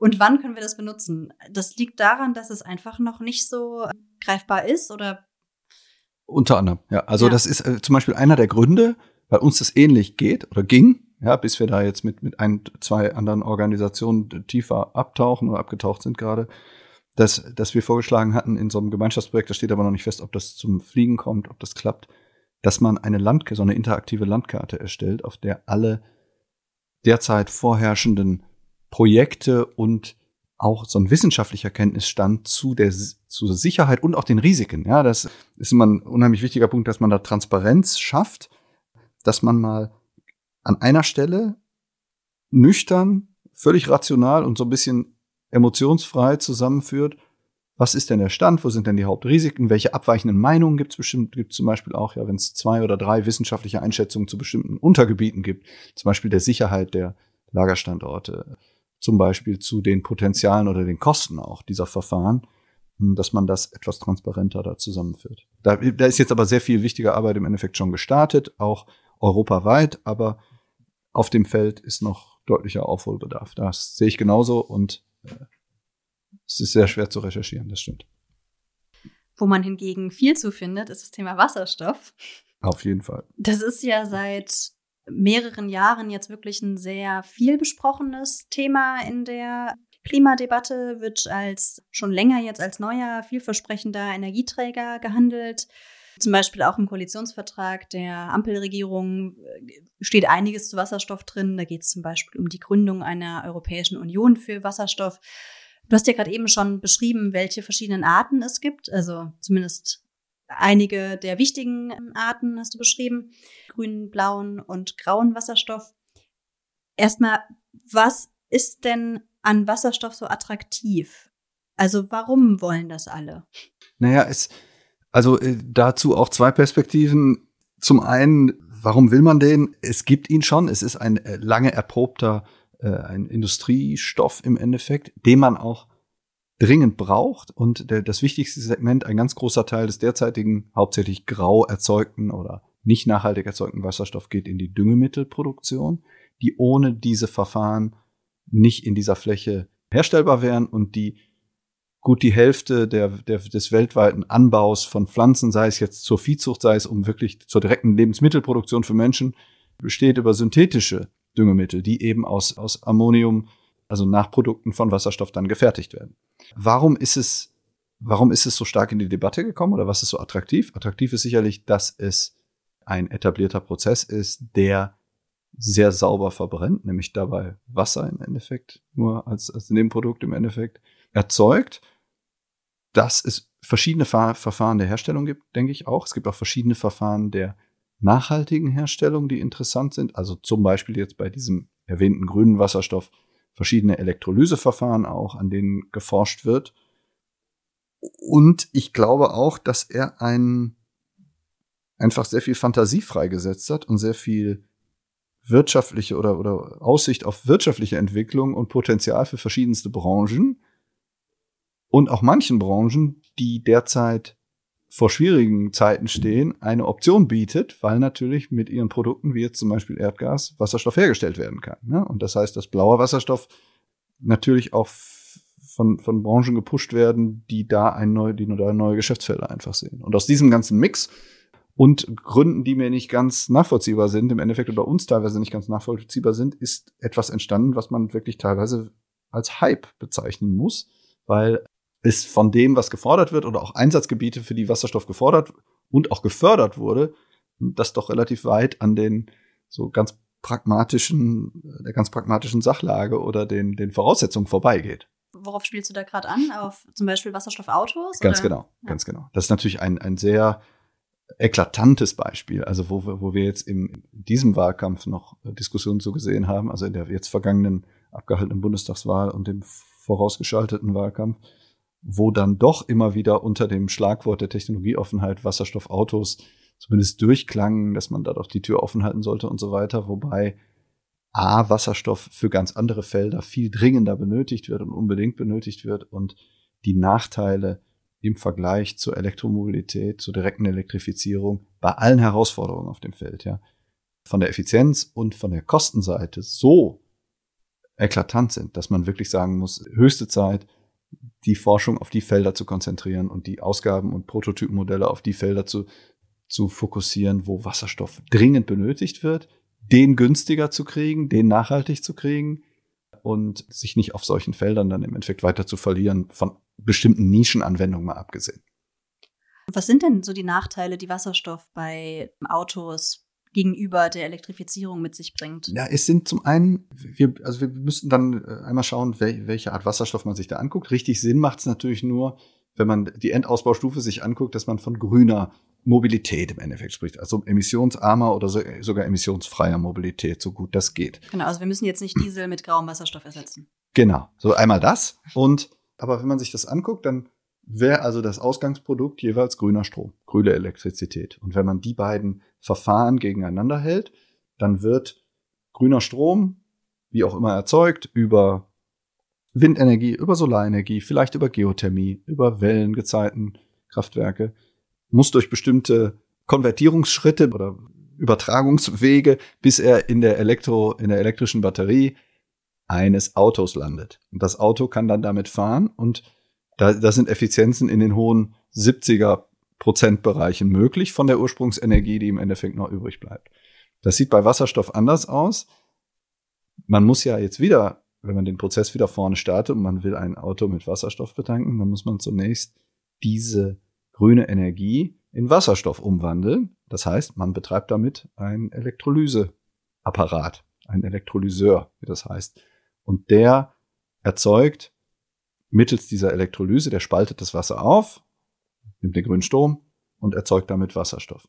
Dieser Wasserstoff muss gelagert, transportiert, gespeichert werden irgendwie und wird später wieder in ein Wasserstoffauto über eine entsprechende Infrastruktur getankt und wird mit einer Brennstoffzelle wieder in Elektrizität zurückverwandelt und treibt wieder einen Elektromotor an. Damit ist man aber auch schon selbst im Idealfall nur noch in den 40er Prozent Bereichen und hat eine Reihe weiterer Ach sorry, was meinst du mit 40 Prozent? Entschuldigung, also liegt dann um die 44 Prozent maximal von der, von der Effizienz, die noch ankommt. Ich, ich starte ah, ja. jeweils beim erneuerbaren Strom. Ja, verstehe. So, nehm, setze den zu 100 Prozent und schaue, wie viel Prozent im Endeffekt kommt mhm. in dem Auto an. Ja. Das heißt, durch den zusätzlichen Wandlungs-, Speicherungs- und Rückwandlungsschritt verliert, ist der Prozess per se schon benachteiligt.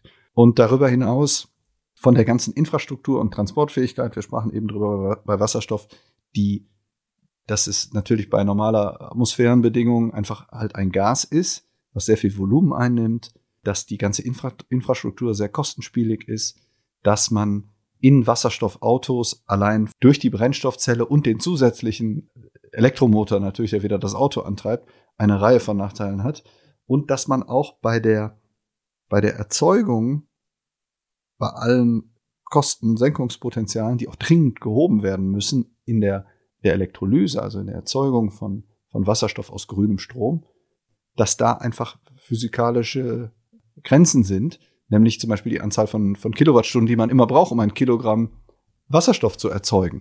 Und das alles muss man jetzt, diese beiden Pfade muss man jetzt gegenüberhalten, den Lernkurven, die zum Beispiel Lithium-Ionen-Batterien und andere Batterieverfahren, die an denen zigfach, hundertfach weltweit geforscht wird und die sehr hohes Potenzial haben, das muss man dem entgegenhalten und da muss man einfach sagen, dass die sowohl auf, aus Kostenseite als auch aus Effizienzseite es keinen Sinn macht, gerade bei den Herausforderungen in den Wasserstoffsegmenten, die wir unbedingt brauchen, jetzt auf, in der Fläche auf Wasserstoff in Autos zu setzen.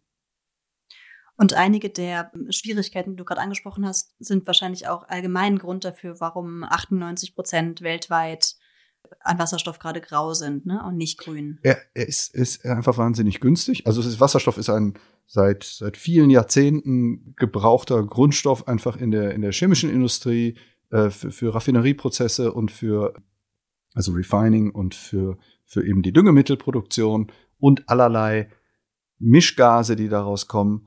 Und es spricht auch, wenn man dieses Klimaelement ausblenden könnte oder früher natürlich ausgeblendet hat, weil es nicht so bekannt war, spricht auch erstmal alles dafür, das aus Erdgas zu machen, weil es sehr kostengünstig ist, weil es gut zu transportieren ist. Daher ist der Prozess nie in der Fläche über, über Elektrolyse ausgerollt worden. Aber jetzt steht, steht man natürlich vor der Herausforderung, man muss das bestehende Wasserstoffsegment grün kriegen, also erstmal da nachhaltig werden. Und dann gibt's Felder wie die Stahlerzeugung, wo ein, eine Prozessumstellung über Wasserstoff möglich wäre, mit, mit deutlich geringeren Emissionen bis hin zu irgendwann dann wirklich emissionsfreiem Stahl, wo es ja auch Pilotprojekte zu gibt. Hm, und ja, da muss die Priorisierung einfach eine andere sein. Und dann fällt leider das reine, die reine Dampfreformierung, also das reine Erdgasverfahren aus, obwohl es so etabliert und kostengünstig und äh, prozesssicher ist. Du hast jetzt Stahl erwähnt. Was gibt es noch so für Segmente, die deiner Meinung nach eben darauf angewiesen sind, dass der Wasserstoff für sie verwendet wird, grüner Wasserstoff? Ich kann da empfehlen, es gibt da eine recht schöne Leiter, diese so eine grafische Darstellung, wo die Felder gemäß der EU-Effizienzklassifizierung aufgeführt werden, welche wofür benötigt oder welche Sinn machen einfach, ja, welche ein, anders nicht dekarbonisierbar sind und die von der Effizienz dafür sprechen, dass man sich dem widmet. Im Endeffekt sind das schwer, können das alle möglichen Schwerlast-Transportfelder noch sein, in denen Wasserstoff Vorteile bieten kann. Wobei auch da durch diese starken Lernkurven und steilen Lernkurven der, der, der Batteriespeicherverfahren Felder, wo man vor zwei, drei, vier Jahren vielleicht noch dachte, oh, da müssen wir auf jeden Fall über Wasserstoff oder ein, ein Derivat im Endeffekt von Wasserstoff, einen synthetischen Kraftstoff lösen, mittlerweile in die Reichweite von, von Elektroantrieben im Endeffekt und batteriebasierten Elektroantrieben kommen. Dazu gehört zum Beispiel Lkw-Verkehr, ja, wo man, wo es ja mittlerweile eine Reihe von Unternehmen gibt, die, die, die das voll elektrisch abbilden wollen. Dazu gehört zum Teil auch die, gehören auch Zugantriebe und ähnliches. Jetzt gerade bei ähm, LKWs oder vielleicht auch riesigen Reisebussen oder sowas. Da ist jetzt quasi das Problem bei der Elektrizität bislang gewesen, dass man das zu oft aufladen muss, also einfach weil die Reichweite noch nicht so hoch ist, oder? Genau, die Reichweite ist ein Kernproblem und natürlich dann auch die Ladezeit. Und im Endeffekt, das Urproblem bei all diesen Technologien ist das, was wir auch mal vorab besprochen haben, die Green Premiums, also natürlich die, die Zusatzkosten, um es einfach überhaupt abzubilden. Und auch da, da würde ich gerne gleich auch noch kurz was zu sagen, warum leider da auch die, die Limits bei der Elektrolyse so ein bisschen gegeben sind, selbst wenn man da ganz drastisch die, die Kosten im Endeffekt reduzieren könnte, aber im Bereich jetzt der, der elektrischen Antriebe und der Speichermöglichkeiten, der Batteriemöglichkeiten ist es also einem enormen Kostenverfall gekommen. Auch da wieder Parallele zu, zu der Solartechnologie, über die wir kurz sprachen, auch um, um 90 Prozent, also von bisher 100 dann auf, auf 10 in, in, in 10 Jahren im Endeffekt, in einer Dekade, wenn man jetzt Lithium-Ionen sich anguckt. Und das hat die vielleicht auch unerwartet, was viele Prognosen anging, aber das hat die, hat dann so Fakten geschaffen, dass ja auch viele der großen Hersteller, VW ist jetzt ein sehr bekanntes Beispiel, aber man kann sich auch andere angucken, mittlerweile eigentlich im Wesentlichen alles auf äh, elektrische Antriebe setzen, zumindest jetzt in der Pkw-Mobilität. Und vieles andere wird sich zeigen. also da ist viel in der Entwicklung. Es ist auch sicherlich wichtig, dass man das relativ lange offen hält, was die Entwicklung angeht und nicht zu früh sagt, ja, dieses Segment hat gewonnen. Aber wenn es so eklatant ist wie bei Pkw, dann macht es wirklich nicht mehr Sinn, Forschungszentrum zu bauen, die irgendwie sich Pkw-Mobilität mit Wasserstoff in der Fläche zumindest angucken. Über das Konzept von Green Premiums würde ich gerne ähm, sprechen. Jetzt fand ich nämlich total interessant, als ich das das erste Mal gehört habe. Das habe ich gelesen, dem finde ich sehr empfehlenswerten Buch über den Klimawandel von Bill Gates. Also das Konzept von Green Premiums ist ja quasi so die Frage, was ist die Kostendifferenz zwischen dem Produkt, das Treibhausgase ausstößt und der Alternative, die ohne Treibhausgas Ausstoß auskommt. Und dahinter steht ja so ein bisschen die These, dass sich Technologien, also dass Technologien, um sich durchzusetzen, eben auch genauso gut und günstig sein müssen wie das, was bislang benutzt wird. Mm, und das ist ja eben bei einigen der Sachen, die wir gerade besprochen haben, halt noch nicht der Fall. Also zum Beispiel ist Wasserstoff, grüner Wasserstoff noch viel zu teuer. Wie kriegt man das hin? Was sind da so Möglichkeiten, Green Premiums zu ähm, verringern, also die Kosten zu verringern, die es für die nachhaltige Alternative braucht? Da gibt es eigentlich zwei Ansätze sozusagen. Das, wenn man will, vereinfacht die Nachfrage und die, äh, die Angebotsseite. Also zum einen kann über die Nachfrageseite, gerade zum Beispiel in diesem Feld, ist wieder ein englischer Begriff, Public Procurement, also der die Einkaufsmacht eigentlich der staatlichen Seite auf allen Ebenen, können da sehr wichtige Anreize gesetzt werden. Wir haben das ja gesehen oder eben schon mal kurz besprochen bei Zement im Bereich der Infrastruktur des Baubedarfs, da sind viele der schwer zu dekarbonisierenden Sektoren ja beheimatet, können da staatlich einfach wichtige Anreize gesetzt werden, indem dann doch in Ausschreibungen darauf hingewiesen wird oder darauf gedrängt wird, dass zumindest zu bestimmten Prozentteilen vielleicht nachhaltige Verfahren, die schon grün sind, die schon sauber sind, zum Einsatz kommen. Also diese Anreizprogramme sind ein wichtiges Feld, die man sicherlich berücksichtigen muss auf der Nachfrageseite. Zum anderen gibt es natürlich die Unterstützung auf der Entwicklungs- oder Angebotsseite staatlicherseits, die unheimlich wichtig ist. Und da, das ist so eins unserer Steckenpferde, sind es die frühen Innovationsstufen, einfach die frühen Technologiereifegrade, wo meistens mit wenig, von wenigen Ausnahmen abgesehen, ohne einen Grundanschub staatlicherseits, öffentlicherseits nichts geht. Diese Grundlagentechnologien, da hat Deutschland ja auch ein sehr breites, gut aufgestelltes Feld mit den verschiedenen Forschungsgesellschaften. Wenn es um Grundlagenforschung geht oder um die erste angewandte Forschung, dann, Das ist wahnsinnig wichtig, nur da hört es natürlich nicht auf, weil dann kommen in den, in den Lebenszyklen bis zum Massenmarkt, in der, in der Start-up-Phase kommen halt die Täler des Todes, ja, die, von denen häufig geredet wird. Und im, wir sehen da im Umwelttechnologie oder im Cleantech-Bereich sogar zwei. Ein relativ frühes, nämlich dass das Grundkonzept überhaupt es mal schafft, bis zum Prototypen entwickelt zu werden. Und dann, wenn die Verfahren schon recht weit entwickelt sind, vielleicht schon den ersten Nischenmarkt oder so gesehen haben, ist dennoch in die, in die Fläche im Endeffekt zu schaffen. Und um auf die Maßnahmen zurückkommen, also es natürlich ist eine Bepreisung von Kohlenstoff wahnsinnig wichtig. Also das, ein, das ist eine Externalität, ja, also das ist kein unmittelbarer, kein unmittelbarer Kostenpunkt oder so, aber es ist ja wirklich mittlerweile doch im überwiegenden Maße akzeptiert, welche und auch gesellschaftlich, glaube ich, akzeptiert, welche Rolle die, die, die Kohlenstoffemissionen oder anderen Emissionen einfach haben und welche, welche Folgen dadurch entstehen durch den Klimawandel. Und das heißt, das Messen und wenn es auch zunächst nur über eine Information ist, die aber transparent ist, das, das Messen und den Anteil und die Bepreisung von Kohlenstoff ist einfach wahnsinnig wichtig. Das ist also einer der Faktoren. Und das andere ist die erwähnte Nachfrageseite.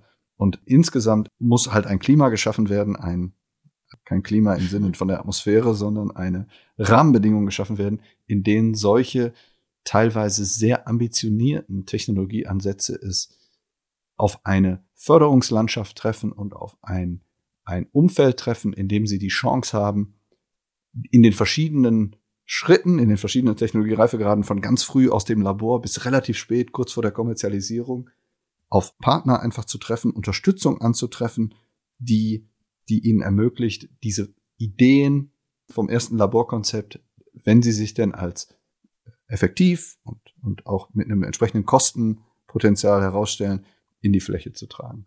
Und einen Satz würde, oder eine Sache würde ich gerne noch ergänzen. Dazu gehört unbedingt eine Entbürokratisierung in der Förderlandschaft einfach. Es ist in Europa, in Deutschland speziell, sehr schwierig teilweise für frühphasige Geschäftsmodelle, für frühe Ideen überhaupt die erste Förderung zu kriegen. Das sind unter Umständen Programme. Wir sprechen da viel mit Innovatoren oder arbeiten mit denen zusammen wo man fast schon einen Berater braucht, um die äh, Antragsunterlagen richtig auszufüllen. Und das ist was, wo zur Innovationsförderung schlankere Verfahren und auch ergebnisorientiertere Verfahren einfach helfen würden. Was auch die Bundesagentur für Sprunginnovation übrigens fordert, die es gibt.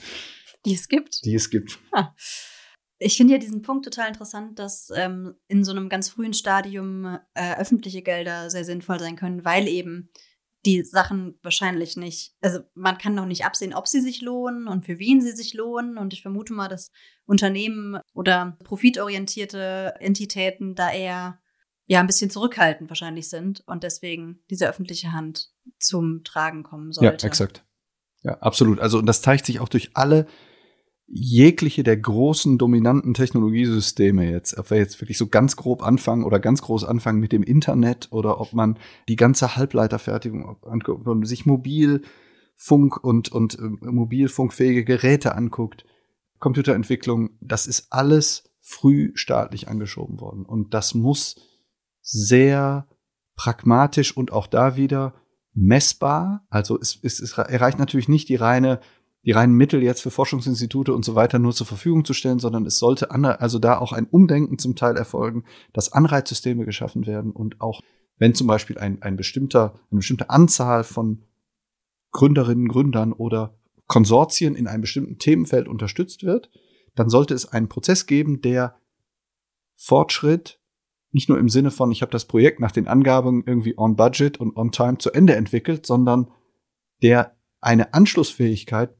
äh, belohnt. Dahingehend, dass die nächste Förderung kommt zum mhm. Beispiel. Mhm. Dass von zehn Grundansätzen hinterher noch drei übrig bleiben, die aber immer weiter und zum Glück zum Teil auch mit relativ hohem Risiko staatlicherseits und mit relativ vielen Freiheiten für diese Gründerinnen, Gründer, Konsortien, was auch immer, denen ermöglicht, auch Richtungsänderungen vorzunehmen. Ein Wechsel kann teilweise innerhalb eines Forschungsprojekts, wenn man aber nur mal feststellt, nach zwei Jahren oder anderthalb Jahren, Mensch, der, der genaue Pfad ist, der führt uns in die Irre, wir können das zwar jetzt zu Ende entwickeln, so dass der Abschlussbericht passt und dass wir auch alles korrekt verbucht haben, aber dann landet das im Ordner im Regal, wohingehend man den, äh, der teilweise den Konsortien, glaube ich, einfach einräumen muss, auch innerhalb der Projektphase einen Richtungswechsel, einen leichten Richtungswechsel vorzunehmen, um halt auf einen Pfad zu kommen, der mehr Chance hat auf Kommerzialisierung.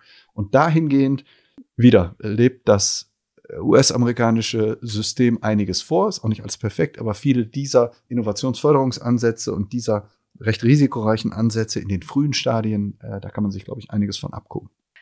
Das Beispiel, was ja immer genannt wird, du hast es heute auch schon genannt, ist der Preis von Solarenergie, der in den letzten Jahren seit 2010 um etwa 90 Prozent runtergegangen ist. Das klingt ja echt Wahnsinn und ist ja genau das mit diesem Green Premium, was es halt jetzt in dem Bereich nicht mehr gibt und das, was auch ein Grund ist, warum sich Solarenergie an so vielen Stellen durchsetzt und ähm, verwendet wird. Wie konnte das passieren? Das sind also erstmal klassische Skaleneffekte, Economies of Scale, die da immer in, ins Feld geführt werden. Es hat mit jeder Verdopplung der Kapazität, der Herstellkapazität in Kilowatt, Megawatt, Gigawatt Peak der weltweiten Industrie ungefähr zu einer Preisreduktion von 20 Prozent hat es geführt. Über, über viele Jahre äh, ist das eine, also eine sehr stabile, sehr, sehr hohe Lernkurve im Endeffekt gewesen.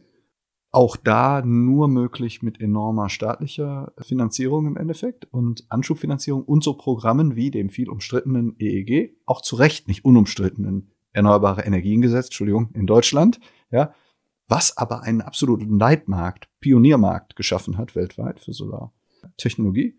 Ja, es, es ist eigentlich diese, einer der weiteren Felder in dem Bereich bei Wind, bei Lithium-Ionen und anderen Feldern, warum, du sprachst das ganz zu Beginn an, warum so ein Grundoptimismus eigentlich angebracht ist. Weil wenn das einmal auf dem richtigen Pfad ist und mit smarten Programmen, Förderprogrammen, Anreizprogrammen, was auch immer, in diese Skalierung, in die wirkliche globale Skalierung kommt,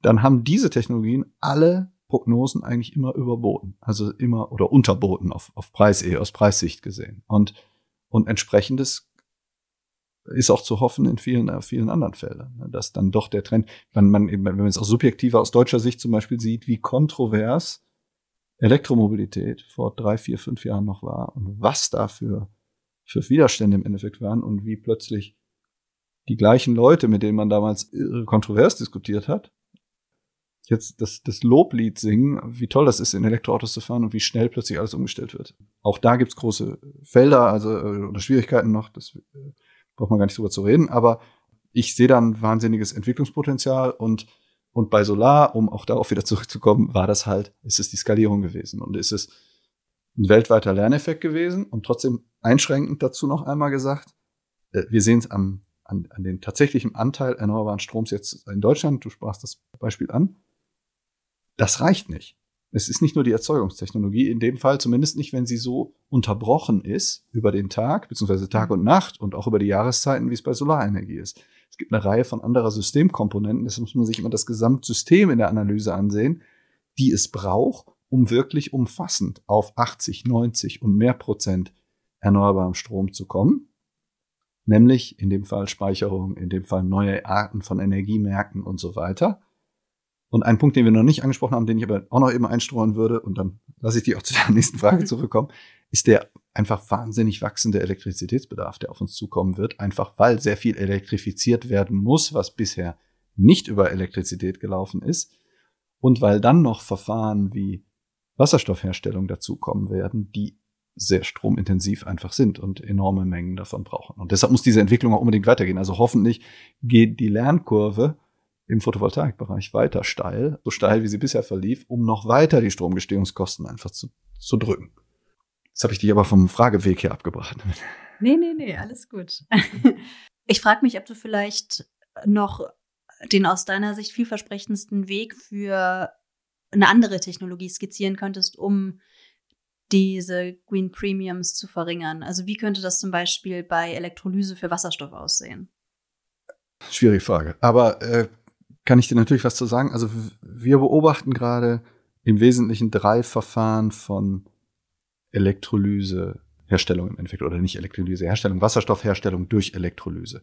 Und das ist einmal alkalische Elektrolyse, nennt ihr es so die, die schon am weitesten erprobte oder am weitesten ausgerollte. Dann gibt es so eine Hochtemperaturelektrolyse und ein drittes Verfahren im Endeffekt. Und alle haben für bestimmte Arten von Wasserstoffherstellung Vor- und Nachteile. Zum Beispiel, was die Verfügbarkeit des Stroms angeht. Also manche Verfahren sind besser, wenn man eine Grundlast an Strom hat, wenn man also permanent im gleichen, in gleicher Auslastung Wasserstoff damit herstellen würde. Andere sind eher für äh, nicht kontinuierliche Strombedarfe, sondern wo zyklischer Art, aus welchen Gründen auch immer, eben durch die Verfügbarkeit zusätzlicher Elektrizität oder so, das produziert wird. Also das wäre jetzt zum Beispiel sowas wie ganz banal gesagt Strom im Haushalt oder so?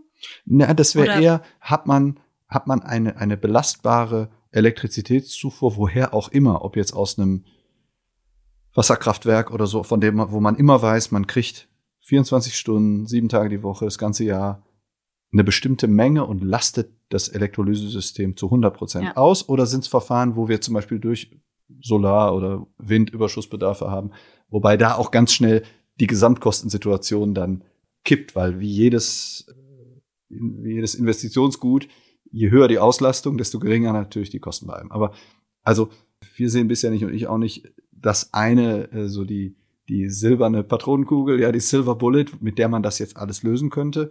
Eine ganz wichtige Komponente ist, ist die Elektrizität natürlich. Je geringer die Elektrizitätskosten, was eine Herausforderung ist in einem Markt, der von sehr hohen steigenden Elektrizitätsbedarfen geprägt ist, auf mhm. Jahre und Jahrzehnte jetzt gesehen.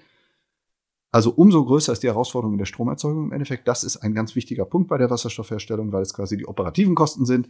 Und bei den Kapital- oder bei den, bei den Anlagenkosten reden wir auch für diese Elektrolysesysteme um benötigte Kostenreduktionen um die 80 Prozent im Endeffekt bis, bis 2040, 50 oder mhm. so. Das sind natürlich Herausforderungen, aber wir haben eben die Lernkurven oder die Economies of Scale, ja, die Skaleneffekte gesehen in, im Solar- und im Windbereich.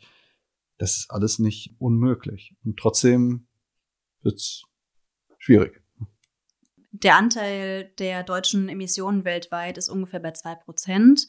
Und es gibt weltweit echt einige Regionen, die, bei denen davon ausgegangen wird, dass der Energie stark, stark steigen wird. Also jetzt Mittlerer Osten, Afrika, Südostasien oder halt jetzt schon sehr hoch ist. Du hast China schon angesprochen in ein paar Bereichen. Was kann Deutschland da überhaupt ausrichten? Ist Deutschland da überhaupt ein relevanter Player? Und was sagst du dazu? Eine sehr beliebte Frage und ein sehr, sehr, äh, sehr häufiger Diskussionsgrund im Endeffekt, bei, wenn wir irgendwo an Veranstaltungen teilnehmen oder so.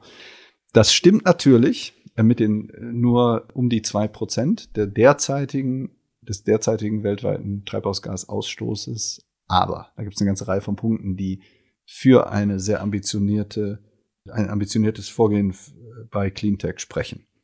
Das hat zum einen, wenn wir jetzt die ganz große Vogelperspektive aufsetzen, natürlich mit, mit der historischen Verantwortung zu tun, nämlich der Anteil der historischen Emissionen kommt hinzu und der ist immer deutlich höher gewesen als diese zwei Prozent, weil Deutschland natürlich eine andere anderen Anteil an der Weltwirtschaft und auch an den emissionsintensiven Herstellungsprozessen gehabt hat in der Vergangenheit. Das heißt, über seine Rolle als relativ frühes Industrieland dort viel beigesteuert hat. Aber selbst wenn man das ausblenden würde und sagen würde, uns interessiert nur das Hier und heute, darf man nicht unterschätzen, welchen weltweiten Effekt die in Deutschland dazu hergestellten Technologien haben, vor allem aus dem Maschinen- und Anlagenbau, aus der Chemieindustrie, zum Teil jetzt auch aus dem Automotive-Bereich, aus dem solaren Anlagenbau und so weiter auch. Also vieles, was in Deutschland sowohl auf Forschungs- und Entwicklungsseite als auch dann angewandt und über die, über den sehr starken Mittelstand exportiert wird oder auch in anderen Ländern dann produziert wird und hier entwickelt wurde,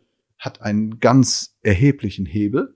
Also die Innovationskraft in diesen Feldern, auch wenn diese ganz großen Start-ups jetzt vielleicht oder diese ganz großen Stories wie Tesla oder wen man da nehmen will, häufig in anderen Ländern stattfinden. So ist doch ganz viel der Zulieferkette. Und der Ursprungsentwicklung dazu kommt aus Deutschland und kommt auch aus anderen europäischen Ländern. Und vielleicht ist es ja auch Anreiz für das, was jetzt gerade entwickelt wird, dass vielleicht auch manche der ganz großen Börsengeschichten oder so dann vielleicht doch mal in Deutschland stattfinden. Das ist das eine. Das andere ist einfach diese politische Vorbildrolle. Also das Erneuerbare Energiengesetz die Energiewende generell, die ja als Begriff auch in den englischen Sprachschatz übergegangen ist, ist eigentlich bei jeder internationalen Diskussion zu dem Thema, wenn es um Maßnahmen geht und um Lektionen, die man gelernt hat aus dieser Phase, ist es eigentlich immer Thema. Und es ist jedem ein Begriff, egal ob aus Lateinamerika, aus Afrika oder aus Asien. Ja. Und dessen muss man sich oder muss einfach müssen sich Entscheidungsträgerinnen, Entscheidungsträger bewusst sein und entsprechend groß ist dieser Hebel. Und wahrscheinlich ist das mittlere Feld, was ich davor erwähnt habe, das Wichtigste. Also das Potenzial zur Verhinderung zukünftiger Emissionen, um die es ja geht. Die meisten der Future Emissions, ja, die, die jetzt in den nächsten Jahren anstehen, entstehen natürlich in den stark wachsenden, vielleicht auch gerade erst entwickelnden, urbanisierenden, industrialisierenden Regionen. Und da hat Technologie, die hier entweder komplett oder zum Teil entwickelt wurde, in Kollaboration mit anderen Partnern, sei es in Europa, wo anders entwickelt wurde, spielt eine enorm wichtige Rolle. Und deshalb darf man das, ist, greift dieses 2%-Argument viel zu kurz. Okay, also einmal ist es die Forschung, die aus Deutschland kommt. Und das andere ist dann natürlich eben die deutsche, du hast gesagt, die deutsche Vorbildrolle. Und ich vermute mal, da spielt auch mit rein der deutsche Einfluss innerhalb der EU. Ne? Also was die EU macht und was die EU an Regularien beschließt, hat ja auch natürlich, also sind dann eben nicht mehr nur diese zwei Prozent, sondern ist dann schon ein bisschen mehr und hat vielleicht auch wieder eine Vorbildfunktion für andere Regionen.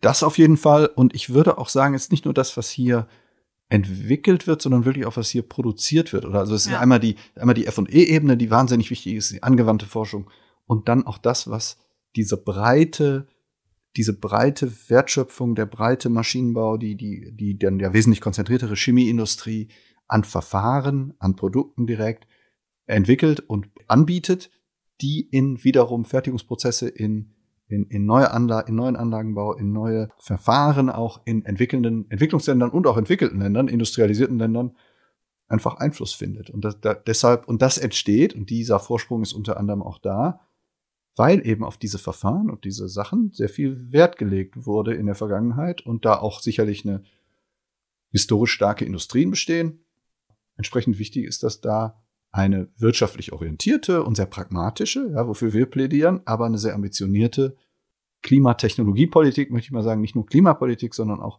Technologiepolitik einfach äh, umzusetzen. Weil es eine Riesenchance ist, mal nebenbei. Also, das, das fällt immer so hinten runter. Ja, man, man ist immer fast in so einer Art Rechtfertigungsrolle. Mensch, sollen wir denn ambitionierte Klimapolitik machen und so? Und dabei ist es nebenbei mal ganz locker wahrscheinlich die größte einzelne Chance für ganz viele Wirtschaftssektoren, eine führende Rolle zu behalten oder sogar noch auszubauen, wenn man, wenn, wenn da viel passiert im Forschungs- und Innovationsbereich. Ich wäre damit schon am Ende meiner Fragen, habe noch zwei kleine Abschlussfragen. Das eine ist, bei deinen ganzen Themenfeldern gibt es ja nun massig zu lernen und zu lesen und zu erfahren. Was würdest du denn HörerInnen zu lesen, zu hören, zu gucken, vorschlagen, wenn sie sich auch für Clean Tech und den ganzen Themenbereich interessieren? Das ist eine schwierige Frage, weil da gibt es natürlich wahnsinnig viel. Ich würde mal so ein paar Sachen vielleicht einfach aufführen, die man dazu irgendwie findet. Erstmal gibt es mittlerweile sehr viel an tatsächlich Podcasts und ähnlichen Formaten, Blogs auch, die dazu sehr gut Inhalte zu, zu, sozusagen anbieten. Es, ich möchte mal zwei Sachen einfach erwähnen. Eine Variante, über die wir selbst auch teilweise tätig sind, ist, ist das Weltwirtschaftsforum, also das World äh, Economic Forum. Da gibt es eine tolle Blogserie, in der verschiedenste Klima- und technologieaffinen Themen sehr gut aufbereitet sind und sehr gut äh, angeboten werden und auch sehr offen und gar nicht durch diese Brille, die man vielleicht vermutet, wenn man denkt, oh, Weltwirtschaftsforum, um, um Gottes Willen. Das ist ja nur so, also die Spitzpolitik oder ähnliches. Einen anderen Podcast, den ich einfach mal empf empfehlen würde, ist Redefining Energy, heißt der. Dann für knappe Überblicke und Statistiken und wirklich Fachinformationen zu so Klima, Technologie, Klimawandelthemen gibt's einmal, dass ich, wir haben uns darüber schon ausgetauscht, das sind, das wirkt teilweise relativ komplex, aber die wissenschaftliche Grundlage kriegt man am besten über das IPCC eigentlich, IPCC. Vielleicht kann man das in den falls es da irgendwie einen Subtext gibt, vielleicht genau, können wir verlinken. alles in den Show Notes. Das, das wäre super. Also schauen Sie sich, schaut euch die Show Notes an, IPCC und dann natürlich gibt es die großen intergouvernementalen oder großen internationalen Organisationen wie die Internationale Energieagentur, die Internationale Erneuerbaren Energieagentur, die würde ich beide empfehlen. Und dann aber auch immer wieder auf alternative Meinungen einfach zugreifen von Fachmagazinen, die dann eine sehr progressive Position zu einnehmen oder die einfach eine, die einfach so die andere Perspektive abbilden. Und da würde ich vielleicht auch noch ein paar zur Verfügung stellen. Vielleicht können wir, können wir die noch verlinken. Einfach so ein paar Magazine. Meistens ist alles natürlich online oder rein virtuell verfügbar, aber dass man einfach auch mal sowas thought-provoking, also irgendwie Gedankenanregendes hat, was auch mal eine polarisierende Position einfach bezieht gegenüber diesen sehr großen, doch teilweise recht schwerfälligen und sehr gut arbeitenden äh, internationalen Organisationen. Sehr gerne. Mm, in dem ganzen Klimaschutzbereich gibt es ja auch echt viele Möglichkeiten, sich selbst irgendwie einzubringen, zu engagieren. Du hast schon gesagt, dein größter Hebel ist aktuell natürlich deine Arbeit. Es gibt diese ganzen individuellen Sachen, es gibt irgendwie Aktivismus auf so einer Ebene wie zum Beispiel Fridays for Future oder andere Klimaschutzorganisationen. Was würdest du denn empfehlen, Menschen, die sich sinnvoll gegen Klimawandel beziehungsweise naja, für den guten Umgang mit dem Klimawandel engagieren wollen? Es gibt um das auch noch kurz anzusprechen, ja auch diese ganze leider sehr spekulative Ebene von Spenden. Also es gibt natürlich, es gibt halt euch, aber es gibt auch noch andere sehr interessante Klimaschutzorganisationen. Was denkst du zu dem ganzen Themenfeld? Was würdest du empfehlen? Also ich würde fast sagen, fast alles hilft, wenn es faktenbasiert, äh, transparent irgendwie und, und nüchtern betrachtet ist. Und ich würde tatsächlich mittlerweile, ich, für uns ist ja auch diese ganze Szene der der, des effektiven Altruismus und der, der, im Endeffekt Philanthropie in dem Bereich oder dieser Optimierung auf den Hebel ein Stück weit neu gewesen, weil wir, wir kommen aus der klassischen Technologie Skalierung und Entwicklung und ich habe da mittlerweile aber eigentlich einen sehr positiven Eindruck von bekommen und bin wirklich positiv überrascht, wie stark da optimiert wird auf den jeweils größten Hebel der Organisation, des Individuums oder wer auch immer agiert. Das heißt also, jegliche Auseinandersetzung mit dem Thema halte ich für sehr sinnvoll, von dem privaten Lebensstil, vom Lifestyle, wie du eben ansprachst, bis hin zu natürlich, wie kann man selbst, wie kann das Unternehmen, was man vertritt, die staatliche Stelle, die Organisation oder so, am meisten dazu beitragen. Und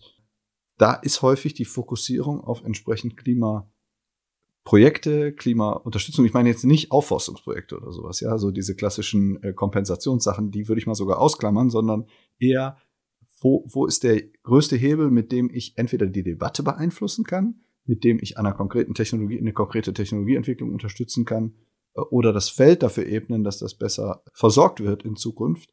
Auf sowas würde ich mich stürzen und ich würde versuchen, wenn, gerade wenn es jüngere Zuhörerinnen und Zuhörer sind, Felder zu besetzen, also inhaltlich und von der Ausbildung her oder im Studium oder was immer man macht, wo man einfach an diesen Sachen mitarbeiten kann. Und sich natürlich bei uns bewerben. Ja. Super. Äh, ganz, ganz herzlichen Dank dir für das Gespräch. Es war super spannend. Vielen Dank. Ich habe zu danken. Das war die dritte Folge des Wirklich Gut Podcasts mit Dr. Peter Schmiering. Ihr findet Peters Empfehlungen in den Show Notes. Das Transkript sowie eine Zusammenfassung des Gesprächs mit weiteren Infos findet ihr außerdem auf wirklichgut-podcast.de. Wenn ihr Peters Organisation oder andere sehr effektive Klimaschutzorganisationen finanziell unterstützen wollt, könnt ihr das über effektiv-spenden.org tun. Ich freue mich sehr auf Feedback, Fragen und Themenvorschläge per Mail an hallo@wirklichgut-podcast.de oder bei Twitter unter wirklich-gut. Wenn die Folge euch gefallen hat, teilt sie gerne, besonders mit euren Bekannten, die sich für effektiven Klimaschutz interessieren. Finanziert wird der Podcast vom Effective Altruism Infrastructure Fund. Danke fürs Hören und bis zum nächsten Mal.